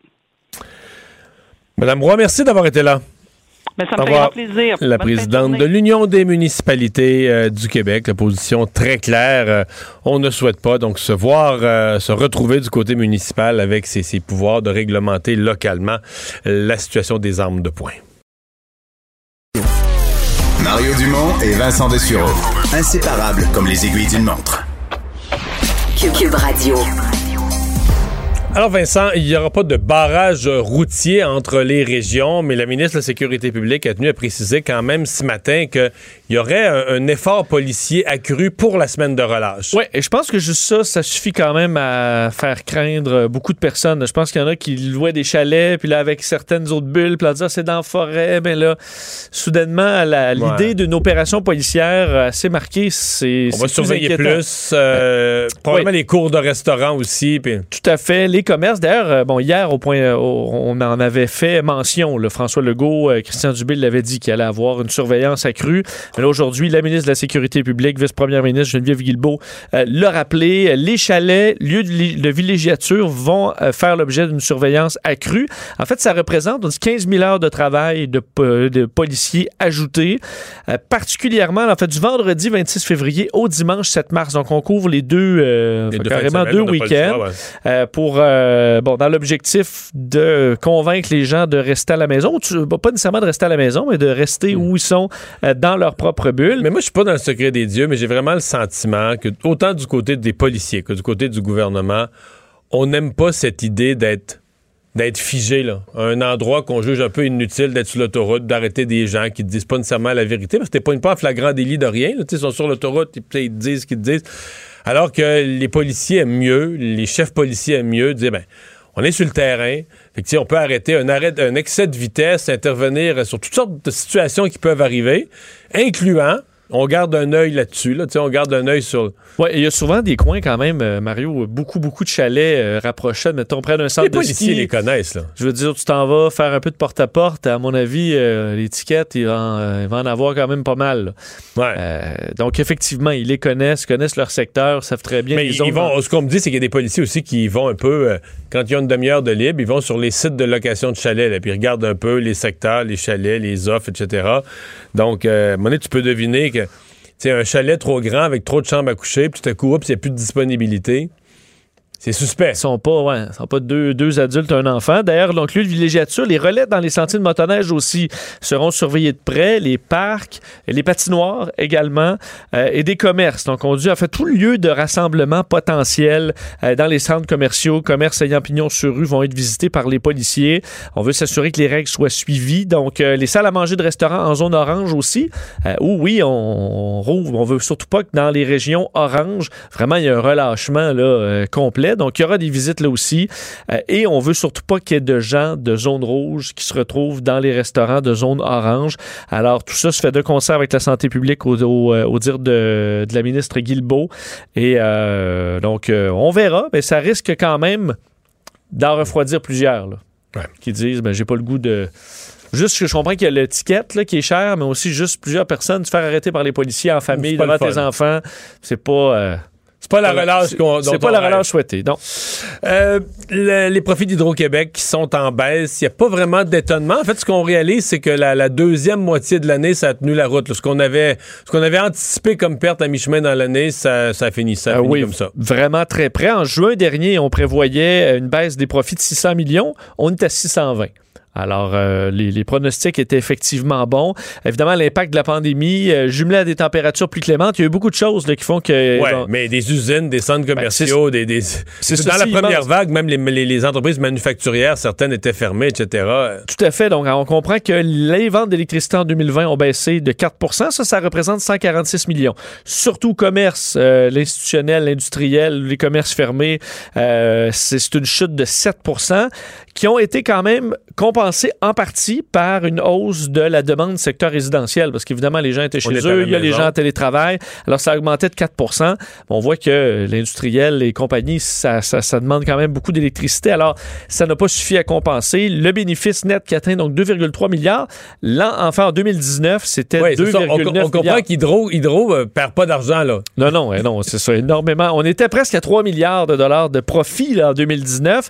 On est tombé donc à 2,3 milliards. Il faut dire aussi qu'on a euh, aidé, on a mis des mesures exceptionnelles pour donner un peu d'air là, aux familles qui en avaient besoin, entre autres pendant la première vague. Pendant l'hiver également dans lequel on est, euh, on a choisi de ne pas débrancher les foyers incapables de payer leur compte d'électricité. Tout ça, là, cette facture pour aider les commerces, les, les, les consommateurs en difficulté, c'est presque 100 millions de dollars. C'est 90 millions qui s'ajoutent à la facture. Puis les exportations aussi. Exportations euh, à baisse. prix, le prix de l'énergie en général. Dans une, so- dans une société arrêtée, euh, le prix de l'énergie a baissé, le Ouais. prix du pétrole, de l'électricité. 116 millions euh, de, de baisse à ce niveau-là parce que c'est nos voisins chez qui on vend de, de- de- de l'électricité ben, avaient le même problème que nous. Alors, c'est ce qu'on dévoile. Alors, bref, euh, ça, il- ça, ça va bien là, chez Hydro, mais c'est une année moins profitable. Alors, euh, Trump, qui est pas de bonne humeur, euh, insulte Mitch McConnell, insulte Biden. On l'avait pas, on l'avait moins entendu ces derniers temps. Là. Ouais, et là, euh, je pense qu'il commence à. Il se réveille? Commence, ouais. son- et on le retrouve comme on l'a laissé, hein, dans les insultes. et bon, vu hier, bon, hier, il y avait deux, deux éléments bien différents. là. Joe Biden, de son côté, faisait un town hall meeting là, avec CNN, entre autres, où Joe Biden n'a même pas, il veut plus prononcer le nom de Trump. Là. Il appelle l'ancien gars, là. donc le, le- le gars d'avant de l'autre présidence, veut passer à autre chose, tandis que Donald Trump, lui, ben là, a fait une sortie hier en règle contre Mitch McConnell, évidemment le leader euh, républicain au Sénat, mais pas à peu près. Qui a là. quand même voté pour le sauver, là. Oui, il a voté pour le sauver. On sait qu'après, Mitch Après, il McConnell... en a donné toute une. Il en a donné toute une. Mais les, mais les- écoute, les mots de Trump sont extrêmement durs envers Mitch McConnell, un gars qui l'a appuyé tout au long de quand même... De ses pendant quatre ans. quatre ans, là, on a quand même avalé des couleuvres, Mitch McConnell. Mais il explique que le Parti républicain ne peut plus jamais être respecté ou fort avec des leaders comme Mitch McConnell. Euh, il dit que ça ne fera que qu'empirer la situation des républicains, euh, qu'il ne sait pas ce qui est bon pour le pays, que c'est un arriviste austère, renfrogné, qui sourit jamais, un politicien du statu quo, qui a aucune perspicacité politique, qui a contribué, en fait, tout- toutes les défaites, c'est à cause de Mitch McConnell, même si lui euh, a été réélu, Mitch McConnell, contrairement à Donald Trump, mais entre autres, les défaites en Georgie, toute la faute à Mitch McConnell. Alors qu'il n'a pas été mêlé à ça. Personne, personne parlait de lui. Ben non, effectivement. Alors, beaucoup, beaucoup d'insultes. On verra parce que Mitch McConnell, euh, quand même respecté à l'intérieur du Parti républicain, ça va quand même... Mais ça, ça tend un peu à toute l'idée que c'est un nouveau parti là, vers le que si Trump s'en va vers quelque chose, soit un nouveau média ou un nouveau parti, mais que le divorce entre lui et le Parti républicain semble consommé. là. Oui, mais ça montre que quand t'es Mitch McConnell et que t'essaies de, tu sais, de sauver, de pas faire, euh, de pas briser ta relation avec Trump, là, tôt ou tard, là, ça Le pète. gars ça. Mike Pence, Ça pète. Mec, euh, effectivement, Mike Pence, c'est- un très bon exemple. Et on dirait que quand ça pète encore et que t'attends encore plus, là, ça pète le plus. Mike, Mike Pence a failli perdre sa vie là, dans la- la- la- les- émeutes du, euh, du Capitole. Donc, il n'y a pas de sortie gracieuse avec euh, Donald Trump et on le voit encore aujourd'hui. La météo qui cause des ennuis importants au Texas, puis des débats, puis des chicanes. Là, il, y en a qui, qui disent c'est de la faute de l'énergie renouvelable, d'autres disent au contraire c'est de la faute du pétrole. Mais là, le fait est qu'il Ils ont du froid comme ils en ont jamais connu. Il y a des gens qui sont mal pris. En fait, il y a des morts. Il n'y a plus d'électricité. C'est 2-3 millions, plus d'électricité. Oui, encore presque 3 millions euh, de, de Texans qui n'ont plus d'électricité. Et là, ça devient quand même une crise majeure. D'ailleurs, tu le disais, c'est le, le, le- le- le pointage de doigts là, partout. C'est la faute aux éoliennes qui tournent plus, c'est la faute aux panneaux solaires qui, qui ont de la neige dessus. Ou au contraire, les, euh, on dit que les, les, les, les, pas les euh, pompes là, pour gaz de schiste, c'est gelé aussi. Euh, les... Tout n'est pas fait pour le froid. là. Tout n'est pas fait pour le froid. Résumé, là. Euh, vraiment, on a de gros, gros problèmes. Et là, au Texas, on est quand même un peu. euh, la, la- la- la grille électrique est isolée un peu du reste du pays, de sorte qu'on peut pas juste avoir de l'aide de- des États voisins. C'est compliqué. Alors, le réseau ne suffit plus, plus euh, au Texas, de sorte qu'on est encore des millions de personnes sans électricité, sans eau dans bien des cas, parce que les tuyaux les maisons, tout tout n'est pas adapté à moins 8, moins 10. Ah non, et on voit des images, là, les, je veux dire, le- le- le- les, les grands glaçons qui, qui descendent du, euh, tu sais, les ventilateurs euh, euh, au plafond, là. Intérieur? Ah, Intérieur, les ça. glaçons sortent par ça. Vraiment des dommages majeurs. Dans, je voyais dans des universités également, des résidents qui sont obligés de quitter parce qu'il y a de l'eau partout, les tuyaux pètent un peu partout. On était vraiment, vraiment pas prêt à ça. Et on a besoin d'aide. Beaucoup de gens qui ont des problèmes de santé, par exemple. On voit les, les pompiers faire des tours pour aller remplir les bonbonnes d'oxygène de ceux qui ont des problèmes pulmonaires, par exemple, parce qu'ils ne peuvent pas plus sortir. Dans certains cas, aller à l'hôpital ou aller ailleurs, c'est compliqué. Les routes, là, ça s'est amélioré. On a repris un peu le contrôle à ce niveau-là, mais les routes sont difficiles. C'est glacé. Les gens n'ont pas de pneus d'hiver. Vraiment, c'est le chaos. Et là, les politiciens s'engueulent, euh, se, se pointent du doigt. Sais pas si tu as vu ce maire de Colorado euh, City, ville de 4000 habitants, qui, là, tellement tanné que la population dise, ben, venez nous aider, euh, faites des refuges chauffés pour la population. Il a envoyé promener tout le monde en disant, euh, je, vous- je vous dois rien, la ville vous doit rien, débrouillez-vous. Les, les, C'est toujours bien vu, ça, en période de crise. tout à fait. En fait, il a dit seulement les forts vont survivre, les autres vont périr. Ah. Arrangez-vous. Dieu vous a donné des outils. Allez chercher de l'eau. Trouvez-vous de l'électricité. Et, dit- et il dit s'attendre à ce que l'État vous vienne en aide. C'est des idées socialistes. Euh, et là, ça fait une to- un tollé. Il a démissionné euh, dans les dernières heures, le maire de Colorado Springs. On voit qu'au Texas, c'est ça. Euh, c'est très, très difficile. On devra solidifier le réseau, assurément, pour ne plus que ça se reproduise. J'ai reçu ce matin à LCN un sénateur qui dépose un projet de loi euh, qui va un peu dans le sens de l'Australie, le projet de loi pour forcer euh, les géants du web à payer aux médias d'information les nouvelles qu'ils diffusent. Oui, Claude Carignan, sénateur, effectivement, je trouvais, l'en- je trouvais très in- intéressante entrevue parce que c'est un dossier qui est important. Euh, les réseaux sociaux, euh, évidemment, sont, sont en forte croissance, mais ils utilisent Ils sont d'une profitabilité impensable. grande profi- profitabilité. Là, on se dit, OK, ben là, les médias traditionnels, c'est pas. euh, c'est- les, les- réseaux sociaux ont leur succès et ils vous doivent pas. Ben, pas nécessairement, parce que ce qui euh, est partagé sur les réseaux sociaux, ce qui cause des débats sur les réseaux sociaux, c'est en général les médias traditionnels qui, qui alimentent d'articles, de photos et compagnie. Euh, et ces médias traditionnels-là, ben, n'ont pas la source de revenus qui, euh, qui va aller en grande partie aux réseaux Le sociaux. sénateur Alors- Carignal soulevait quand même ce matin. Il disait oui, il y a les revenus, mais on oublie par exemple, s'il y a une fausseté, mettons que le journal de Montréal euh, dit que telle affaire, un ministre a fait telle affaire, c'était faux, puis il y a poursuite, là. 500 000 pièces en dommages. Tous les réseaux sociaux qui ont rediffusé la nouvelle euh, 50 000 fois, là, sont jamais poursuivis. Pas un sou. Fait que les autres, ils ont les revenus. Ils n'ont pas l'ouvrage de, de payer le journaliste qui a écrit ça, qui est allé chercher la nouvelle, qui est allé prendre la photo, peu importe. Mais en plus, ils n'ont pas non plus le risque de. Il n'y a pas non plus le risque de poursuite. Donc, la, la C'est rigueur. que, le, euh, médi- ils c'est que pas- le média. Ils ont juste le bon côté, ils ont juste les revenus. Tout à fait, de sorte que, eh, on disait que on- ce qu'on souhaite, c'est de couvrir le travail des journalistes dans la loi actuelle sur les droits d'auteur, euh, donc euh, qui propose déjà un cadre, de sorte que les euh, médias pourraient s'asseoir pour négocier des redevances avec les, les GAFA ou les géants du web. Et si eux refusent de s'asseoir, ben, la Commission des droits d'auteur pourrait les forcer à imposer un tarif, tout simplement. Mais t'as Euh, vu ce qui est arrivé aujourd'hui? C'est drôle parce qu'au moment où un sénateur au Canada propose ça, Facebook, puis tu peux regarder l'État, vient de sortir Facebook en Australie. Euh, a dit qu'il allait couper la diffusion, il voulait pas payer aux médias, puis qu'il allait punir les médias. Donc Facebook part en guerre contre la loi, contre les médias d'Australie. vois, parce qu'on était en train de- d'essayer de, négocier en Australie, là, avec... euh, Mais là, Facebook, ça- Facebook part en guerre contre les médias. Peut-être peut-être qu'ils disent ça pour mettre de la pression. là. Oui, et je suppose que c'est qu'on se dit on est mieux de couper ça avant que tous les pays embarquent. Euh, alors, à suivre. On évalue entre 200 millions et 620 millions de dollars annuellement, ce qui pourrait être séparé de différents médias. Et le sénateur Carignan dit au gouvernement, ben faut aller de l'avant.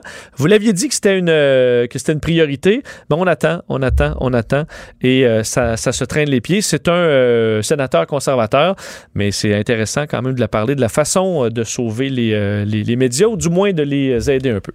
Finalement, c'est peut-être pas un astéroïde qui serait derrière l'extinction des dinosaures. C'est une hypothèse depuis longtemps euh, véhiculée. Tout à fait. Euh, on publié dans le journal Nature, donc euh, en début de semaine, très intéressant dossier sur le fait que non, ce n'est peut-être pas finalement un astéroïde qui aurait tout simplement ben, détruit 75% de la vie sur Terre et les, dinosaures. Ce serait peut-être, c'est pas si loin, là, un éclat de comète qui serait venu. On sait que les comètes, c'est davantage une espèce de. Ben, un éclat de comète, c'est pas une sorte d'astéroïde, ça, non? C'est autre chose. c'est une comète.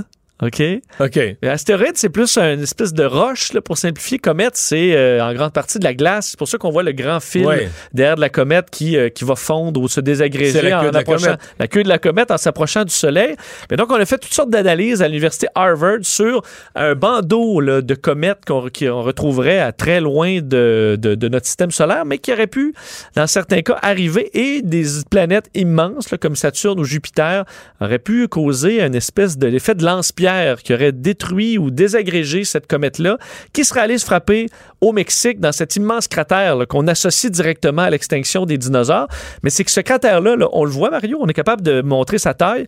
Mais lorsqu'on fait des analyses à l'intérieur du cratère, on remarque qu'elle est composée c'est pas nécessairement ce qui va avec un astéroïde normalement. Alors, on a toujours eu certains doutes par rapport à ça.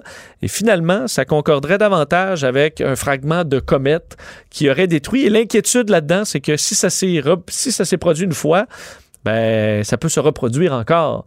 Alors, est-ce qu'on doit être plus oui, à une différence près. C'est-à-dire? Maintenant, il y a des caméras de surveillance.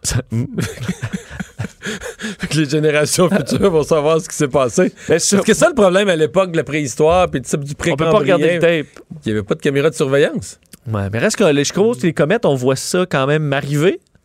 J'ose croire. Ouais. On le saurait peut-être. Euh, mais peut-être que les tyrannosaures, ils regardaient ça aussi avec un air euh, c'est ébahi, beau. ébahi. Médusé complètement. Oui, je comprends. C'est la dernière chose qu'ils ont vue, par contre. il, a dit, il me semble qu'il a grossi. Alors, il est rendu proche et c'était la fin. Le, commentaire de Emmanuel Latraverse. Des analyses politiques pas comme les autres. Bonjour Emmanuel. Bonjour. Bon, tu veux pas t'embarquer dans notre débat sur les sur la, fin des dinosaures et les caméras de surveillance? Non, c'est correct. Ça va aller. Euh, Parle-nous de. Non, c'est n'importe quoi qui n'est pas de la COVID, des fois, ça fait juste ça fait du bien, ouais. Ben, Parle-nous néanmoins de la COVID, mais de ce, dossier de, Charles Le Cavalier ce matin dans le journal sur. Euh, un ensemble de courriels révélés, un échange de courriels entre plusieurs acteurs de la santé publique, euh, dont le, le, le, le, thème central, c'est les faibles communications internes à l'intérieur de la santé publique québécoise. Non, imagine le ministre de la Santé qui se réveille un dimanche matin et qui apprend dans le journal qu'il y a un problème dans les bars de Montréal avec la COVID. Alors que ça fait des semaines que tout le monde obsède sur le risque que posent les bars pour la COVID. C'est comme c'est moi je vois pas un scandale dans cette histoire-là, mais c'est comme si notre collègue Journal Montréal avait réussi à lever le voile sur comment ça se passe en coulisses. Et comment finalement. Euh, Mais c'est vraiment ça, Emmanuel. Tu dis lever le voile, j'allais dire, c'est un petit hublot, là. c'est un petit hublot qui nous permet de voir un peu en dedans de la santé publique comment ça se passe, puis euh, comment vont les communications, là. Mais je me demande, est-ce qu'au mois de, septembre, c'est en suivant le fil Twitter du fameux père, là, tu sais, qui a parti son site École COVID, que le ministre de l'Éducation savait il y avait combien de cas dans les écoles? Peut-être. Alors, c'est c'est d'un, c'est révélateur de plein de choses. que de, c'est le, le, le, le, le, ministre de la Santé apprend qu'un prenne dans les bars par le journal. Ça prend objectivement six jours, six jours, pour qu'on soit capable d'offrir au gouvernement une évaluation de y a combien d'éclosions dans les bars par rapport à l'ensemble des éclosions au Québec. Donc, ça illustre à quel point la recherche de données, qui sont pourtant le fondement des décisions que prend le gouvernement, est difficile. Et moi, je crois que ça va venir amener de l'eau au moulin, des pressions et des demandes pour qu'il y en ait une enquête publique. Parce qu'on n'est plus dans. C'est, c'est un aspect essentiel, je pense, de, de, comment les décisions sont prises. Il y a quand même 10 000 personnes qui sont mortes. Euh, et plus que ça, il y a la vie de 8 millions de Québécois qui est bousillée depuis un an. Là. Euh, alors, d'essayer de tirer des leçons de ce qui fonctionne bien, de ce qui fonctionne pas bien, de si la santé publique est vraiment outillée pour gérer ce genre de crise-là, si l'expertise est adéquate, c'est pas une question de faire des chasses aux sorcières puis d'embarrasser le gouvernement Legault. Moi, je souscris à l'idée que ce monde-là, ils doivent travailler 25 heures par jour et ils font leur possible. Mais est-ce que pour l'avenir, il faut tirer des leçons de ça? Moi, c'est à ce chapitre-là que je crois que c'est essentiel qu'il y en ait une enquête publique. Et cette histoire de courriel sur quelque chose d'anodin, on s'entend là. Mais l'espèce de branle-bas de combat, la confusion dans les chaînes de communication, les allusions à la difficulté d'avoir des données, illustrent tous les problèmes auxquels est confronté le gouvernement, alors qu'il essaie de prendre les bonnes décisions dans cette pandémie-là. Et si c'est comme ça pour les bars, ben c'est comment pour les restaurants, c'est comment pour les cinémas, c'est comment là, il y, a, tout un débat en ce moment là, sur quand est-ce qu'on va permettre aux jeunes de recommencer leurs activités sportives organisées avec leur entraîneur. C'est quoi la nature des débats? C'est quoi la nature des données que le gouvernement là, là-dessus? Qu'est-ce qui guide la prise de décision? C'est pas des jeunes qui sont morts, ça, mais c'est des jeunes dont la santé mentale, la réussite scolaire est mise en péril depuis le mois de septembre. Alors, à terme, je ne sais pas qu'il faut qu'elle soit lancée aujourd'hui, mais à terme, qu'on comprenne comment les décisions qui ont affecté la vie des gens se prennent, ben, je pense qu'on a un bel exemple de pourquoi ça vaut la peine ce matin. Tu peux parler de ces projections qui avaient été promises euh, lors de la conférence de presse euh, hier et ce matin, ça a été livré, un, briefing technique là, aux médias sur les variants dans le Grand Montréal. Oui, parce que je sais que tu adores les projections. Fait à chaque fois qu'il y en a, je me fais voir. oui. Et c'est pas aujourd'hui qu'on va avoir eu des réponses claires, hein? parce que objectivement, ça dépend de s'il y a beaucoup ou pas beaucoup de variants qui sont rentrés au Québec. On le sait pas. Et ça dépend du taux d'adhésion. Puis là, on est à cheval sur deux, deux, deux semi-déconfinements. Alors, on n'en a pas de réponse. Ce que ça nous dit, c'est que ça peut être très grave et qu'on atteigne 4000 cas par jour à la mi-avril ou que si les Québécois réussissent à être aussi disciplinés qu'ils l'ont été depuis trois semaines, qu'on pourrait probablement espérer réussir à contrôler tout ça.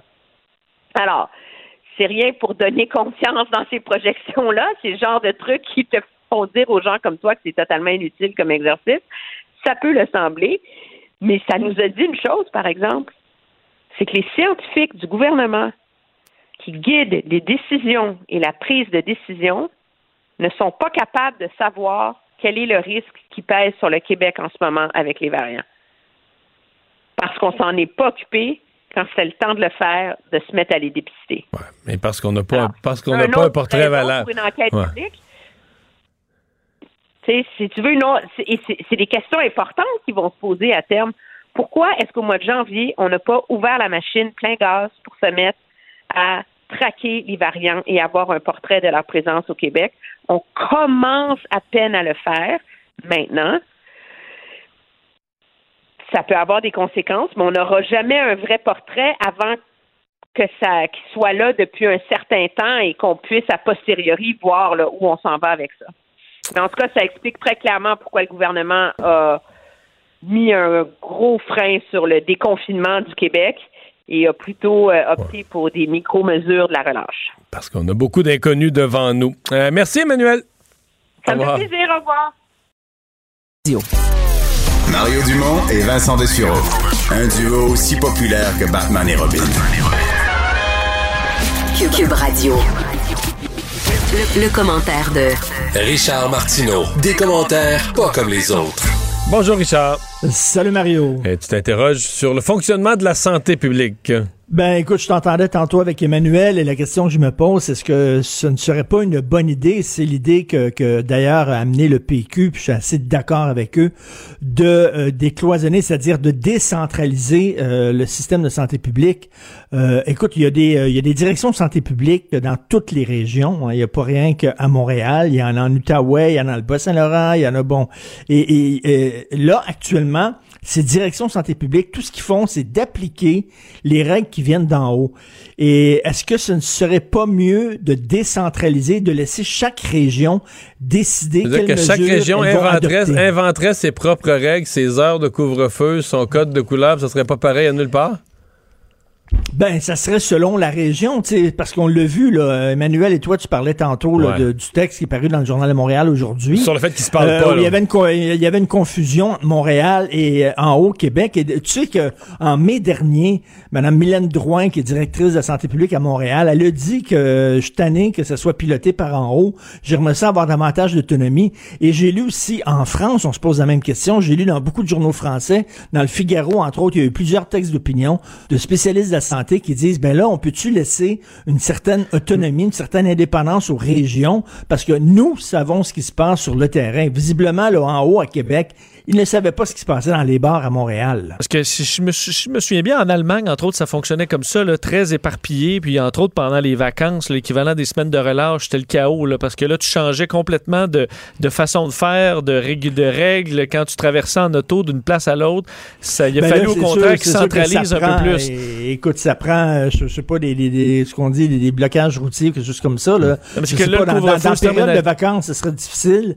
Mais quand même, je sais pas comment ça se fait. On, on pourrait pas. Parce que moi, là, je me mets à place un directeur de santé publique à Ottawa euh, qui sait ce qui se passe sur son terrain, mais que pourquoi on a des santé publiques euh, pour chaque région? C'est tout ce qu'elles font finalement, c'est d'appliquer ce qui vient en haut.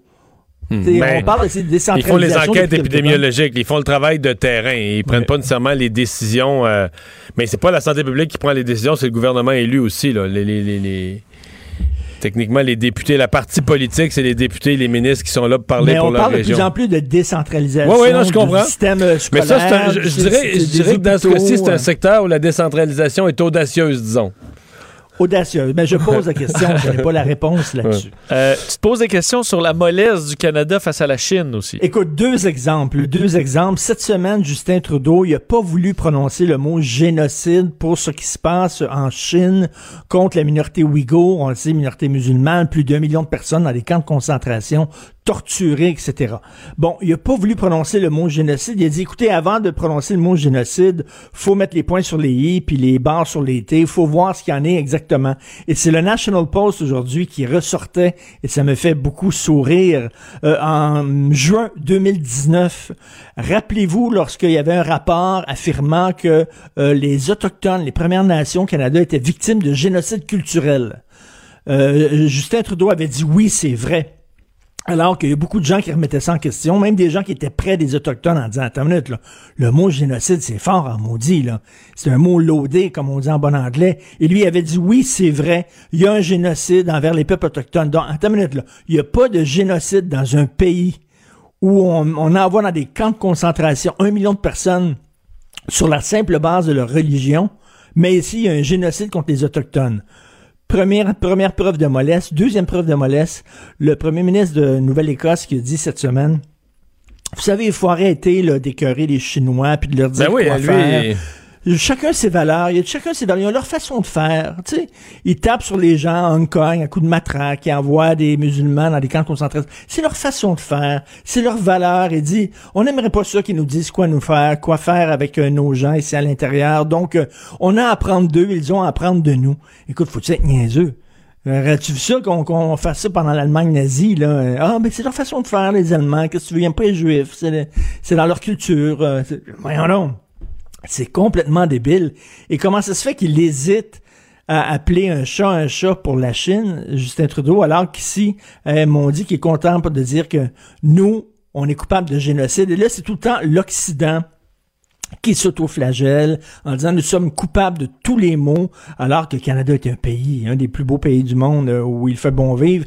Alors que non, il faut pas critiquer les régimes qui ne sont pas des régimes blancs occidentaux, parce que là, c'est une forme de racisme. Complètement stupide.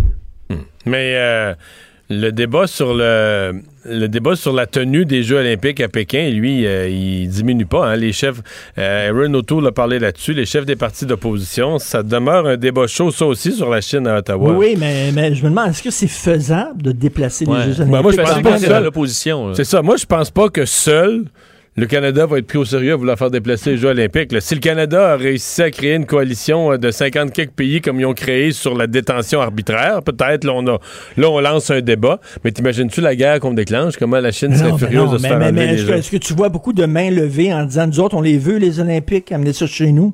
En plus, puis moi, de punir, beaucoup, nos là. at- de punir nos athlètes pour une situation politique qui les concerne pas directement, je suis toujours assez mal à l'aise avec ça. Euh, finalement, tu te demandes si on prend un pari risqué? Ben écoute, il y a beaucoup d'experts qui disent qu'avec les variants et tout ça, c'est quand même un, pa- un pari risqué. Je pense un pari calculé. Là.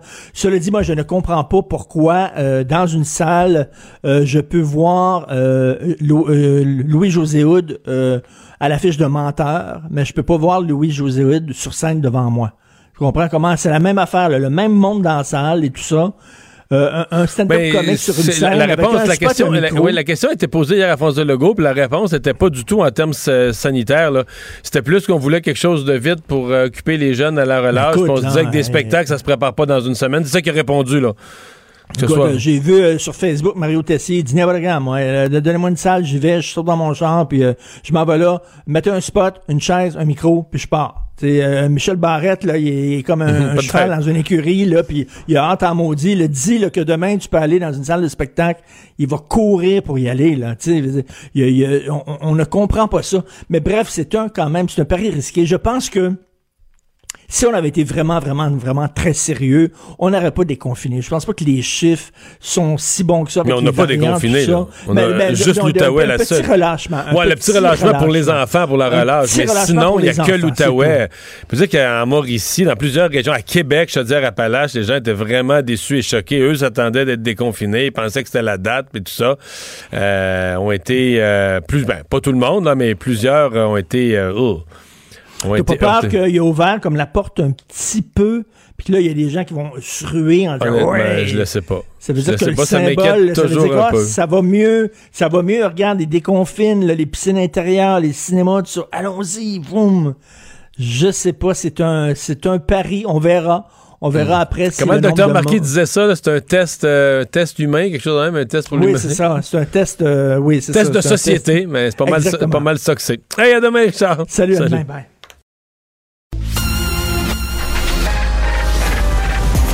Mario Dumont et Vincent Dessureau. Des propos crédibles, avec des fois un brin de sarcasme.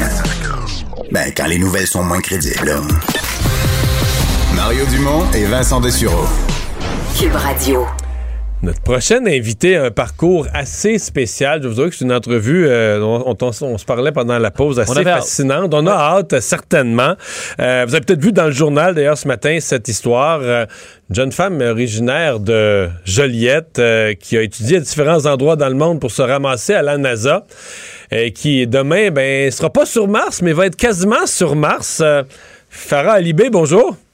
Bonjour. Vous serez pas sur Mars, mais votre action va être sur Mars à partir de demain. Exactement. À partir de demain après-midi, je travaille euh, sur Mars euh, au travers de mon robot Persévérance. OK. euh, essayons de résumer ça. Donc, le robot Persévérance, fin juillet, est parti à bord d'une fusée.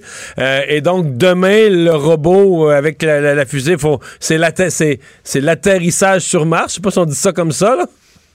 Oui, c'est ça. Donc, ça fait sept mois qu'on qu'on voyage et là, demain, c'est ça. On est, dans, on est déjà dans les, les dernières 24 heures et en fait, c'est les sept dernières minutes qui nous font vraiment peur. C'est du moment où euh, on entre dans l'atmosphère de Mars jusqu'à temps qu'on touche euh, sur la surface de Mars. Ça prend sept minutes. C'est les sept minutes les plus difficiles et euh, c'est ça qui va se passer euh, demain à 20h50 heure de l'Ouest. Les chances, euh, est-ce qu'on est qu'on l'évalue à la NASA? On doit l'évaluer quand même de que ça fonctionne ou que ça fonctionne pas. On a vu que plusieurs pays ont tenté le coup, ça n'a pas marché. Même la NASA a eu ses, ses réussites extraordinaires et des, et des échecs sur Mars. Vous l'évaluez à combien le taux que le- les chances que tout se passe bien? Je sais pas si j'ai un nombre exactement, mais c'est sûr que bon, on, on a fait de nos mieux, on, on a amélioré le système. Bon, ça fait quelques fois là qu'on a réussi d'atterrir sur Mars, euh, mais euh, on a un nouveau système, on a un système de caméra quand on atterrit qui va regarder les obstacles et essayer de nous, essayer de nous diriger dans des, dans des régions euh, euh, moins dangereuses. Mais Mars, c'est toujours Mars. Euh, il y a des choses qu'on ne comprend pas de Mars encore. Peut-être que la, température ou les vents seront différents demain, euh, des choses comme ça. Donc, on, contrôle ce qu'on peut contrôler, mais il y a toujours des choses que, qui, sont, qui sont difficiles et qui sont incontrôlables. Donc, il n'y a, pas un point de Mars qui est déjà euh, fixé ou choisi. Là. Par caméra, vous allez regarder les éléments de la surface puis choisir, OK, on s'atterrit là. Il y a, euh, il y a une, une portion de Mars qu'on a choisi. En fait, on a choisi d'aller vers Jezero Crater. Donc, c'est, euh, on a comme un carré sur Mars qu'on a dit, OK, on va atterrir dans ce coin-là. Euh, mais une fois qu'on arrive dans ce coin-là, il faut que le robot décide. En fait, il y a des, il y a des environnements dans, qui sont dangereux. Donc, le, euh, le robot décide d'un point exact. Euh, on le plus proche du centre possible. En fait, c'est une ellipse qu'on a. Euh, mais mais c'est ça, on ne sait pas exactement. On va l'apprendre en même temps que en même temps que le reste du monde. Demain, quand on a, on a les premières photos, on va pouvoir euh, euh, hmm. voir. juste là-dessus, là, le journal dit ce matin qu'on pourra assister à ça en direct, mais en direct, il y, a un délai de transmission sur Mars, là, mais on, pourra assister à ça sur le site de la NASA. C'est ça, vous allez pouvoir euh, assister ça en direct. Vous allez pouvoir voir nos salles d'opération. Et j'ai dit la mauvaise heure euh, tantôt, c'est c'est midi 50 heure de l'Est, donc ça va être 15h50 euh, heure de Montréal. vous allez voir notre équipe. Mais nous, comme vous, c'est ça, on va recevoir ça en délai parce que le, les ondes de radio qui viennent du robot jusqu'à jusqu'ici, c'est tellement loin que ça prend environ 12 minutes. Donc, nous, on a 12 minutes de délai, mais ça, vous, vous allez le voir, nous voir en live recevoir ces informations-là. Donc, vous et votre équipe allez euh, piloter carrément ce, rover, donc ce, véhicule sur Mars. Euh, question qui est peut-être l'air vraiment niaiseuse, mais vous, vous allez où? Une fois, que vous arrivez, vous décidez de. Bon, ça roule, euh, ce, robot-là? Comment vous, décidez, ben là, on va aller à cet endroit-là pour faire un test, plus qu'à à gauche ou à droite, ou est-ce que ce, ce, trajet est planifié? Visiblement pas, puisque vous ne savez pas exactement où vous allez vous poser. Oui, c'est, c'est non, c'est une bonne question. En fait, ce qui se passe, c'est que moi, je fais partie de l'équipe d'ingénieurs. Donc, dans les premières semaines, ce qu'on va faire, c'est qu'on va faire toutes les check-outs, être sûr que, rien ne s'est brisé en atterrissage, des choses comme ça. Puis pendant ce temps-là, on a une équipe de scientifiques qui va utiliser, on a des images de Mars déjà à cause des satellites qu'on a là. On va voir où est-ce qu'on a atterri. Et de là, ils ont déjà des sites intéressants que eux ils veulent aller visiter. Donc, ils vont regarder où est-ce qu'on est et choisir le premier site vers lequel on va aller. Et dans les deux, trois premières semaines, on devrait choisir ça et, commencer à, voyager vers cet endroit-là. Le but d'aller chercher de l'information sur Mars, quelles sont vos, euh, vos sources d'information? Bon, il y en a une facile, les photos. Euh, ensuite, est-ce qu'on peut... Euh, est-ce que, est que le robot, par exemple, peut prendre des, des roches, des morceaux de roches? Est-ce qu'il est-ce, qu'on peut en ramener éventuellement? Ou est-ce que le robot est en mesure de, d'en faire des analyses de, de densité ou de, de type de matériaux, puis vous transmettre les données par les ondes? Mais on fait un peu des deux, dans le fond. Euh, donc, euh, le but de la mission, c'est de chercher pour de l'ancienne vie sur Mars et on va pouvoir être capable de prendre euh, des échantillons qu'on va laisser sur la surface de Mars qu'on aimerait ramener un jour. Mais en plus de ça, on a aussi des instruments à bord. Donc, comme l'avait dit, on a des, on peut, on a toutes sortes de caméras, on peut prendre des vidéos, mais on a aussi des instruments qui peuvent, on a un laser qui peut enlever la première la première épaisseur genre sur les roches, voir ce qu'il y a en dessous. On a des microphones, on a des des instruments d'analyse. J'appelle ça un kit de chimie, dans le fond, qui peut comprendre c'est quoi la composition euh, et analyser toutes ces choses-là. Euh, pour, ça va nous aider à choisir des échantillons qui sont intéressants qu'on aimerait ramener après. Je me souviens, il y a plusieurs années déjà, dans mes chroniques un peu plus scientifiques euh, à Salut Bonjour, je parlais de Ingenuity, là, ce premier, je sais c'est un drone, euh, du moins un petit hélicoptère euh, qui allait se retrouver sur Mars. Je trouve ça intéressant de voir qu'on on y est. ce sera, donc je me trompe pas, c'est bien, on va faire une tentative de voler avec cet appareil-là dans le ciel martien, ce qui s'est ce qui, s'est jamais vu auparavant. C'est ça, c'est la première fois qu'on va voler sur Mars. C'est ça, c'est un petit hélicoptère qui est en ce moment attaché euh, sur le ventre du robot. Donc, euh, dans les premiers mois sur Mars, on va le, on va le déposer et on va essayer de voler sur Mars, voler sur une autre planète. Ça va être la première fois qu'on va faire ça. Et quand vous dites essayer, j'ai l'impression que c'est la partie euh, de la mission qui est encore plus coudée un peu. Là. Donc, on ne sait pas trop exactement comment, comment ce véhicule-là va se comporter dans l'air, si, si ça fonctionne bien, mais ça vous permettrait, si ça fonctionne, je comprends, de couvrir quand même une distance plus, plus plus intéressante qu'avec le robot unique? Euh, ben, c'est ça. Ben, pour, euh, pour Ingenuity, c'est un, c'est une démonstration de technologie. C'est pour ça qu'on dit essayer. On pense qu'on comprend l'atmosphère martienne. On a essayé de répliquer ça ici. On comprend peut-être la physique, mais on sait jamais jusqu'à temps qu'on se rend là. Tu sais, c'est comme, c'est comme quand euh, les, les frères Wright ont essayé de voler la première fois. C'est pas toujours facile. Mais bon, comme c'est juste une, une, une démonstration de technologie, on va pas, on va pas voler trop loin cette fois-ci. Mais l'idée, c'est que si on peut prendre des données, comprendre comment voler sur Mars, dans le futur, on enverrait euh, des hélicoptères plus, euh, plus sophistiqués qui, à ce moment-là, pourraient nous aider à faire de la science sur Mars et voilà, à couvrir euh, de plus grandes distances. Parlons de votre rôle à vous exactement, parce que je comprends là, que vous êtes de, de ceux qui manient les, les instruments. Euh, c'est question, euh, avec quoi? Double question, est-ce que c'est un joystick, des manettes, avec, euh, avec qu'est-ce que vous avez, vous, devant vous, là, pour manier quelque chose qui est sur Mars, de un, et de deux, je reviens aux 12 ou 13 minutes de, délai. Ça veut dire que, par exemple, si vous faites une manipulation, je sais pas, vous dites, on a une roche, puis on voudrait, euh, avec le laser, la couper, ou etc., enlever une tranche. Mais ça rentre le moment où vous, avec le petit bras, vous, vous actionnez un, mécanisme. C'est, c'est, c'est 12 minutes plus tard que sur Mars, le mécanisme bouge. Comment, comment on fait pour opérer quelque chose avec un tel délai? ben, on fait pas ça comme ça, dans le fond. C'est, euh, c'est pas, c'est pas un joystick, c'est pas comme un jeu vidéo, malheureusement. Ah. Euh, donc, comme vous l'avez expliqué, comme vous l'avez compris, c'est que ça serait bien trop long. Imagine si je lui dis, euh, ah, bouge le bras, puis là, euh, 30 minutes plus tard, je reçois une réponse, ça serait assez longue, mes journées. là. Euh, donc, ce qu'on fait, nous, c'est qu'on travaille pendant la nuit martienne. Euh, donc, à chaque soir, le robot va nous envoyer toutes ces données, toutes ces photos, des choses comme ça. On va analyser tout ça.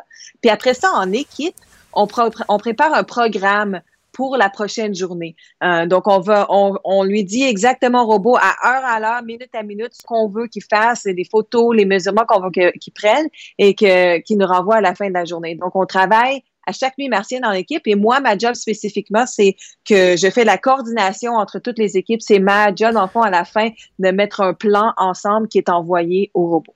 Et vous parlez de la nuit martienne. Je comprends qu'à partir de demain, vous, votre horaire n'est plus terrestre. là. donc, vous fonctionnerez plus sur 24 heures par jour, mais sur c'est quoi, une quarantaine d'heures, vous allez carrément vous adapter au rythme quotidien d'une journée martienne.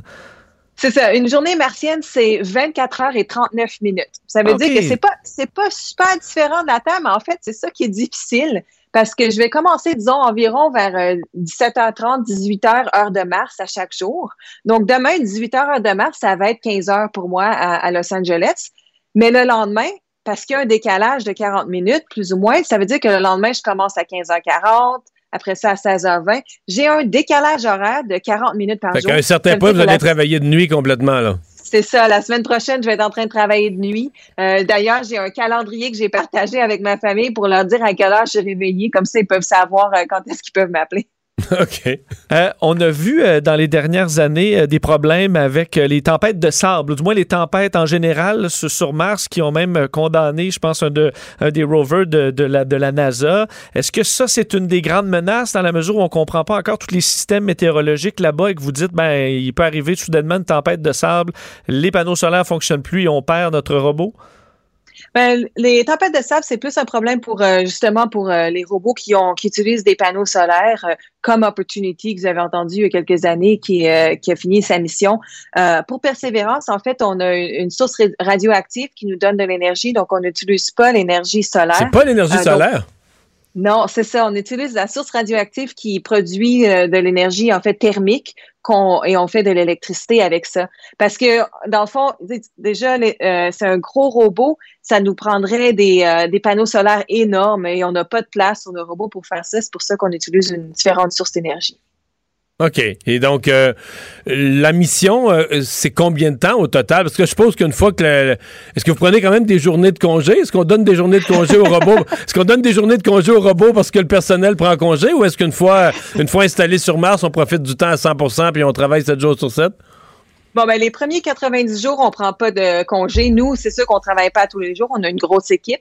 Euh, donc, c'est ça pendant les premiers 90 jours. C'est pour ça qu'on travaille euh, sur le temps martien. Après ça, on se retrouve plus sur un temps euh, humain, terrien. Et à ce moment-là, on va prendre, euh, c'est ça, on va prendre des jours de congé. On va avoir nos fins de semaine.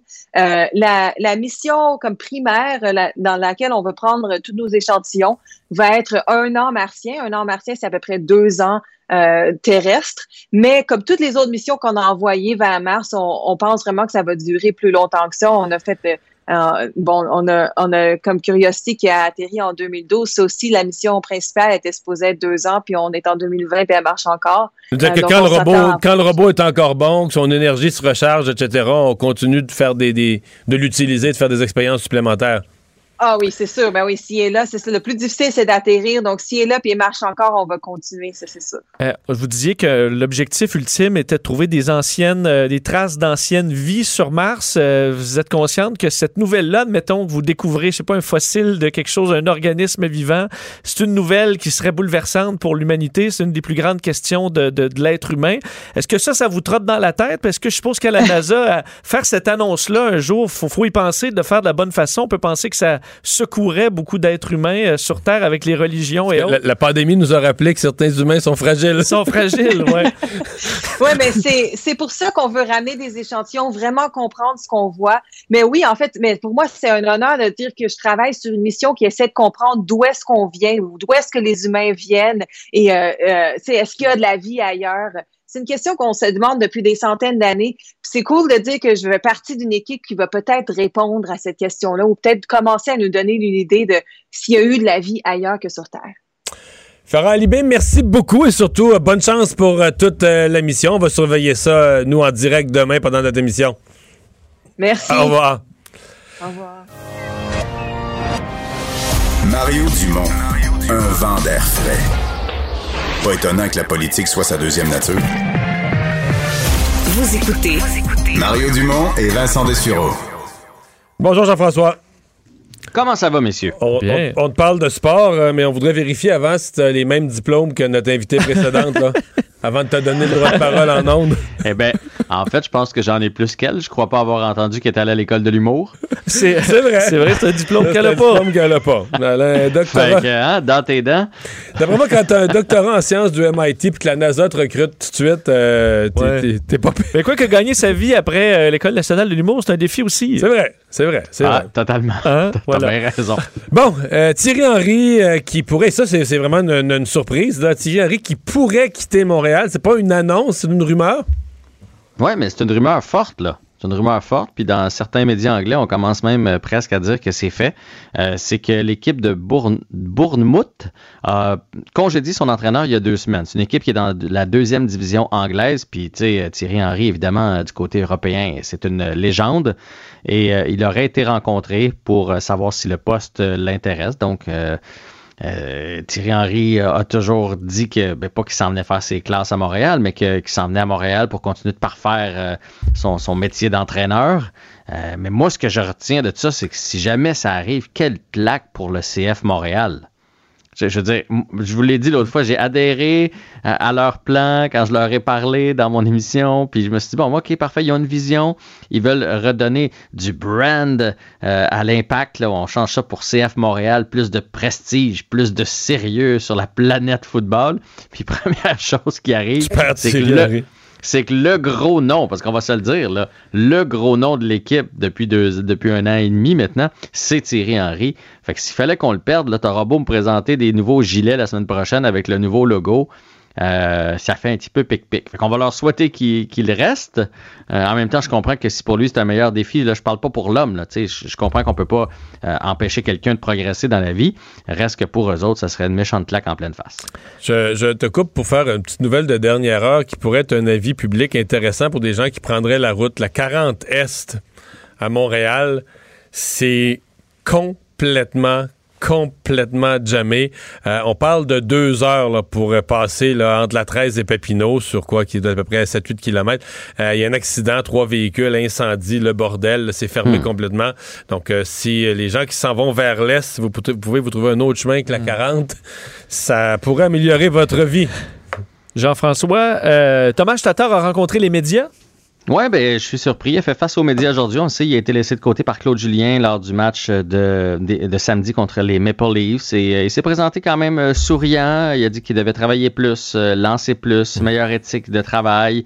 Euh, là où on l'a senti, puis visuellement, on les voit, là, sont, sont en virtuel, mais euh, chatouillé, c'est quand, quand on lui a dit, ça, ça t'est arrivé aussi à Vegas.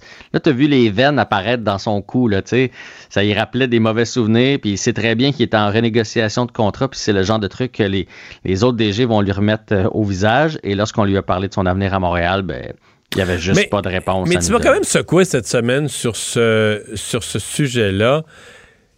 Concernant le fait, il était quand même les deux dernières saisons, c'est le premier compteur de l'équipe.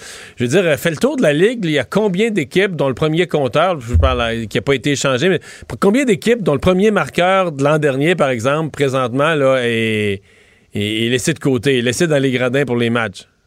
Mais personne. Mais moi, je continue à dire que c'est une très, très, très grosse décision de la part de Claude Julien. Grosse ou mauvaise? En fait, l'avenir va nous le dire. Le Canadien joue cinq matchs en huit soirs en revenant, et là, tu as deux vétérans qui sont pas contents. Tu sais, Tatar, il est pas content. Là. Puis oui, il a pas un gros début de saison, mais en même temps, il a perdu ses avantages numériques. Parce que là, avec l'arrivée de Toffoli, Anderson, euh, Perry, il a presque pas joué en avantage numérique. Puis on le sait, la Ligue nationale, c'est une ligue où si tu veux ramasser des points, tu dois jouer sur les avantages numériques. En plus de ça, Tatar, là, il a beau se dire, il a beau dire devant les médias, je vais travailler plus, je vais lancer plus, il doit dire, hey, mais mes deux autres chums sur mon trio, là, euh, Dano, il, il va pas mieux là, depuis le début de l'année, puis euh, Gallagher non plus, là, ils m'ont pas aidé bien bien. Fait que c'est sûr que lui, il est pas content. Là, il s'agit de voir le poids de Tatar dans le vestiaire après. Est-ce qu'il y a beaucoup d'amis dans le vestiaire? Est-ce que est-ce qu'il y en a qui vont se ranger un peu de son côté? Puis hier, on en a parlé ensemble. Ah non, c'était avec Pierre ce matin, mais tu sais, Claude Julien a dit euh, on aime encore Paul Byron, puis on est content qu'il soit resté. Reste qu'aujourd'hui, lui, il était pas avec l'équipe. Il était sur le taxi squad. Fait que ça, ce que ça veut dire, c'est que t'en as un autre marabout, là, tu sais. Fait que ça, je trouve que c'est une décision vraiment après 15 matchs là, tu tu oui Tatar n'est pas à la hauteur de ce qu'on aurait voulu, mais est-ce qu'il était mauvais à ce point-là? Est-ce que le Canadien perdait à cause de Thomas Tatar? Je pense pas. Est-ce qu'une petite tape ses doigts, est-ce que de l'envoyer sur un trio un peu plus bas aurait pu faire l'affaire avant de le sortir complètement de l'alignement? Moi, je trouve que c'est très très très risqué euh, de la part de Claude Julien. Ben, il va vivre avec ses décisions. Hein? Bon, comme tu dis, on va le savoir dans les prochains matchs. là. si Tatar euh, rebondit, Tatar, Dano, euh, le, tr- le- le- le trio repart, on, va, on dira que c'était un coup de, de génie. Et Mais finalement, là, il là, jouera pas avec, hein Ah ben non, c'est Il- vrai, il est rendu, c'est, c'est, c'est Toffoli Oui. qui est rendu sur le trio. Exactement. Là, il se Oh. retrouve avec Kotkaniemi puis Armia, là, Tatar. Puis il a toujours, là, il joue pas sur l'avantage numérique. Fait que, tu sais, relance-toi, mais ça, c'est du grand Claude Julien. On va se le dire, là. il l'a fait tellement souvent avec Udon puis avec d'autres. Relance-toi, mais je te donnerai pas d'outils, par exemple. Tu sais, c'est un peu comme arrange-toi. Fait que, Thomas Tatar a rendu de fiers services aux Canadiens de Montréal, puis j'espère que ça va pas se terminer en poète, poète, poète. Là. Pendant qu'on n'avait pas d'équipe, on était content de l'avoir. Fait que j'espère que ça va, ça va bien se passer. Ouais. À suivre, donc, de ce, de ce côté-là. Et tu devais, euh, dans notre tournée des autres divisions que la division canadienne, tu devais nous parler de la division Ouest. Euh, mais on n'a pas, euh, on n'a pas beaucoup de temps. Est-ce qu'il y a d'autres choses dans la conférence de presse de Claude Julien à noter aujourd'hui? Il avait l'air, euh, euh, il a l'air quand même serein, Claude Julien, avec le début de saison. Il a l'air serein. J'ai vu des images aussi à l'entraînement. Les gars se jouaient des tours. Carey Price faisait des pirouettes. L'ambiance a l'air super bonne encore. Fait que peut-être que Tatar et Byron ont moins de poids qu'on le pense dans le vestiaire. La réponse, à partir de samedi 5 en 8, c'est là que ça va se jouer, dont trois matchs contre Winnipeg et Toronto. Jean-François, merci. Salut, là. On se parle demain. Mario Dumont et Vincent Dessureau. Joignez-vous à la discussion. Appelez ou textez le 187 Cube Radio 1877 827 2346. Cube Radio. Cube Radio. En direct à LCN. 7h27, le moment de retrouver Mario Dumont dans les studios de Cube Radio à Montréal. Mario, on revient donc euh, sur ce point de presse d'hier, les assouplissements annoncés. Difficile toujours de trouver le juste équilibre. Il y en a pour qui c'est trop peu, d'autres que c'est carrément trop. Ouais. Ben, on comprend que euh, parmi ceux qui trouvent que c'est trop peu, il y a des régions au complet, là, je veux dire Appalaches, Québec, Ben oui. euh, centre du Québec, où on, on espérait que ce soit la phase 2 du déconfinement. D'ailleurs, c'est un peu ce qui avait été annoncé. Mais je pense qu'il y a la combinaison des craintes de la semaine de relâche, du fait qu'il n'y a plus de vaccin, que la vaccination est presque arrêtée. Euh, additionnons à ça les variants qui apparaissent. Euh, les- leurs chiffres, je sais qu'il y a des régions qui sont choquées, mais s'ils regardent bien leurs chiffres, ça n'a pas baissé autant qu'on espérait. Donc, la combinaison de tout ça a fait qu'on a reporté ça de deux semaines. Je pense qu'après le relâche, on va être plus enclin aux réouvertures. Donc, il y a cette déception-là qui est bien réelle, qui est bien euh, présente. Pour le reste, là, eh, on n'a pas, pas changé grand-chose. C'est vraiment un, un accommodement pour les parents. Et là, on se retrouve dans des débats un peu ésotériques. Est-ce que, bon, est-ce qu'on fait le cinéma? Est-ce qu'on ouvre le cinéma euh, sans le popcorn? J'ai trouvé une solution de, j'ai trouvé une solution de compromis à ce- cet épineux débat, moi, Pierre.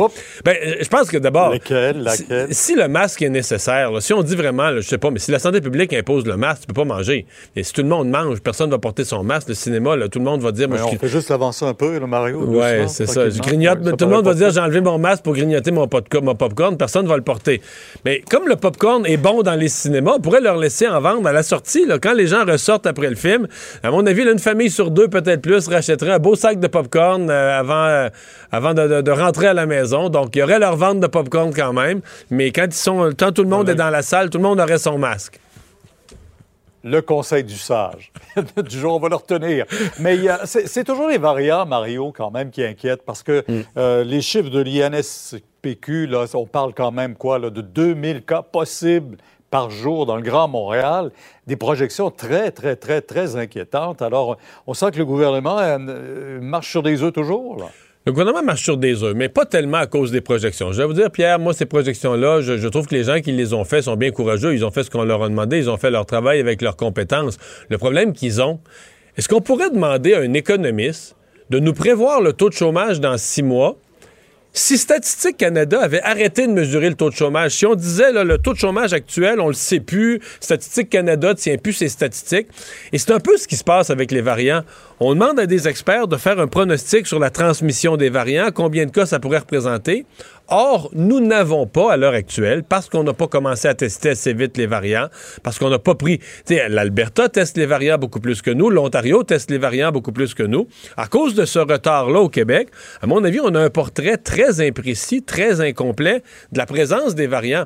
Donc, allez donc après ça faire un modèle de dire, OK, dans, dans deux semaines, trois semaines, quatre semaines, les variants, jusqu'à quel point ils vont s'être euh, alors qu'on n'a pas un véritable portrait. Et moi, je trouve que de, la- de ce briefing technique ce matin, là, de ces, ces informations fournies aux journalistes sur les variants, c'est ça qui est ressorti. Ce qui est ressorti, c'est le retard du Québec, le retard de notre santé publique pour identifier les variants et fournir au gouvernement, entre autres. J'ai l'impression que M. Legault, des fois, il doit être impatient.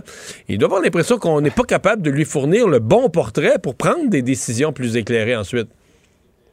On a senti ça également chez le ministre de la Santé qui Ouais. dit, lui, qu'il espère avoir tous les chiffres vendredi. Il force et il met beaucoup de pression sur euh, les euh, différentes directions de la santé publique à Montréal, à Laval et ailleurs aussi. Euh, on va parler de la langue française. Bien sûr, il faut la réformer. On le sait au Québec, euh, rendre plus sévère encore la loi 101. Ça, c'est de juridiction provinciale, mais Ottawa aussi veut protéger la langue et, et les droits des travailleurs à travailler en français. C'est un geste important. Euh, tout le monde va dire que ça va pas assez loin du côté du gouvernement fédéral, mais en même temps, euh, c'est plus même ce que la ministre Mélanie Joly fait. C'est, je pense que c'est plus que ce que bien des gens s'attendaient initialement là, euh, de la part du gouvernement fédéral. Elle a aussi l'avantage aujourd'hui de bouger en premier. On pensait vraiment que c'est le gouvernement du Québec, c'est Simon Jolin Barrette qui allait bouger en premier.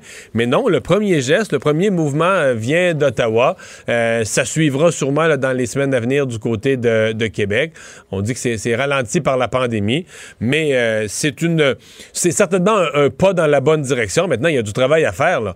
On a vu euh, dans le Devoir, entre autres, il y a quelques semaines, des dossiers horribles où carrément on se disait les, les fonctionnaires, euh, par exemple dans un ministère comme les Affaires étrangères, les qui sont francophones, leur carrière avance pas. Il y a même des francophones qui se déguisent en anglophones, là, qui parlent en anglais, qui font semblant qu'ils sont pas francophones pour pas nuire à leur carrière.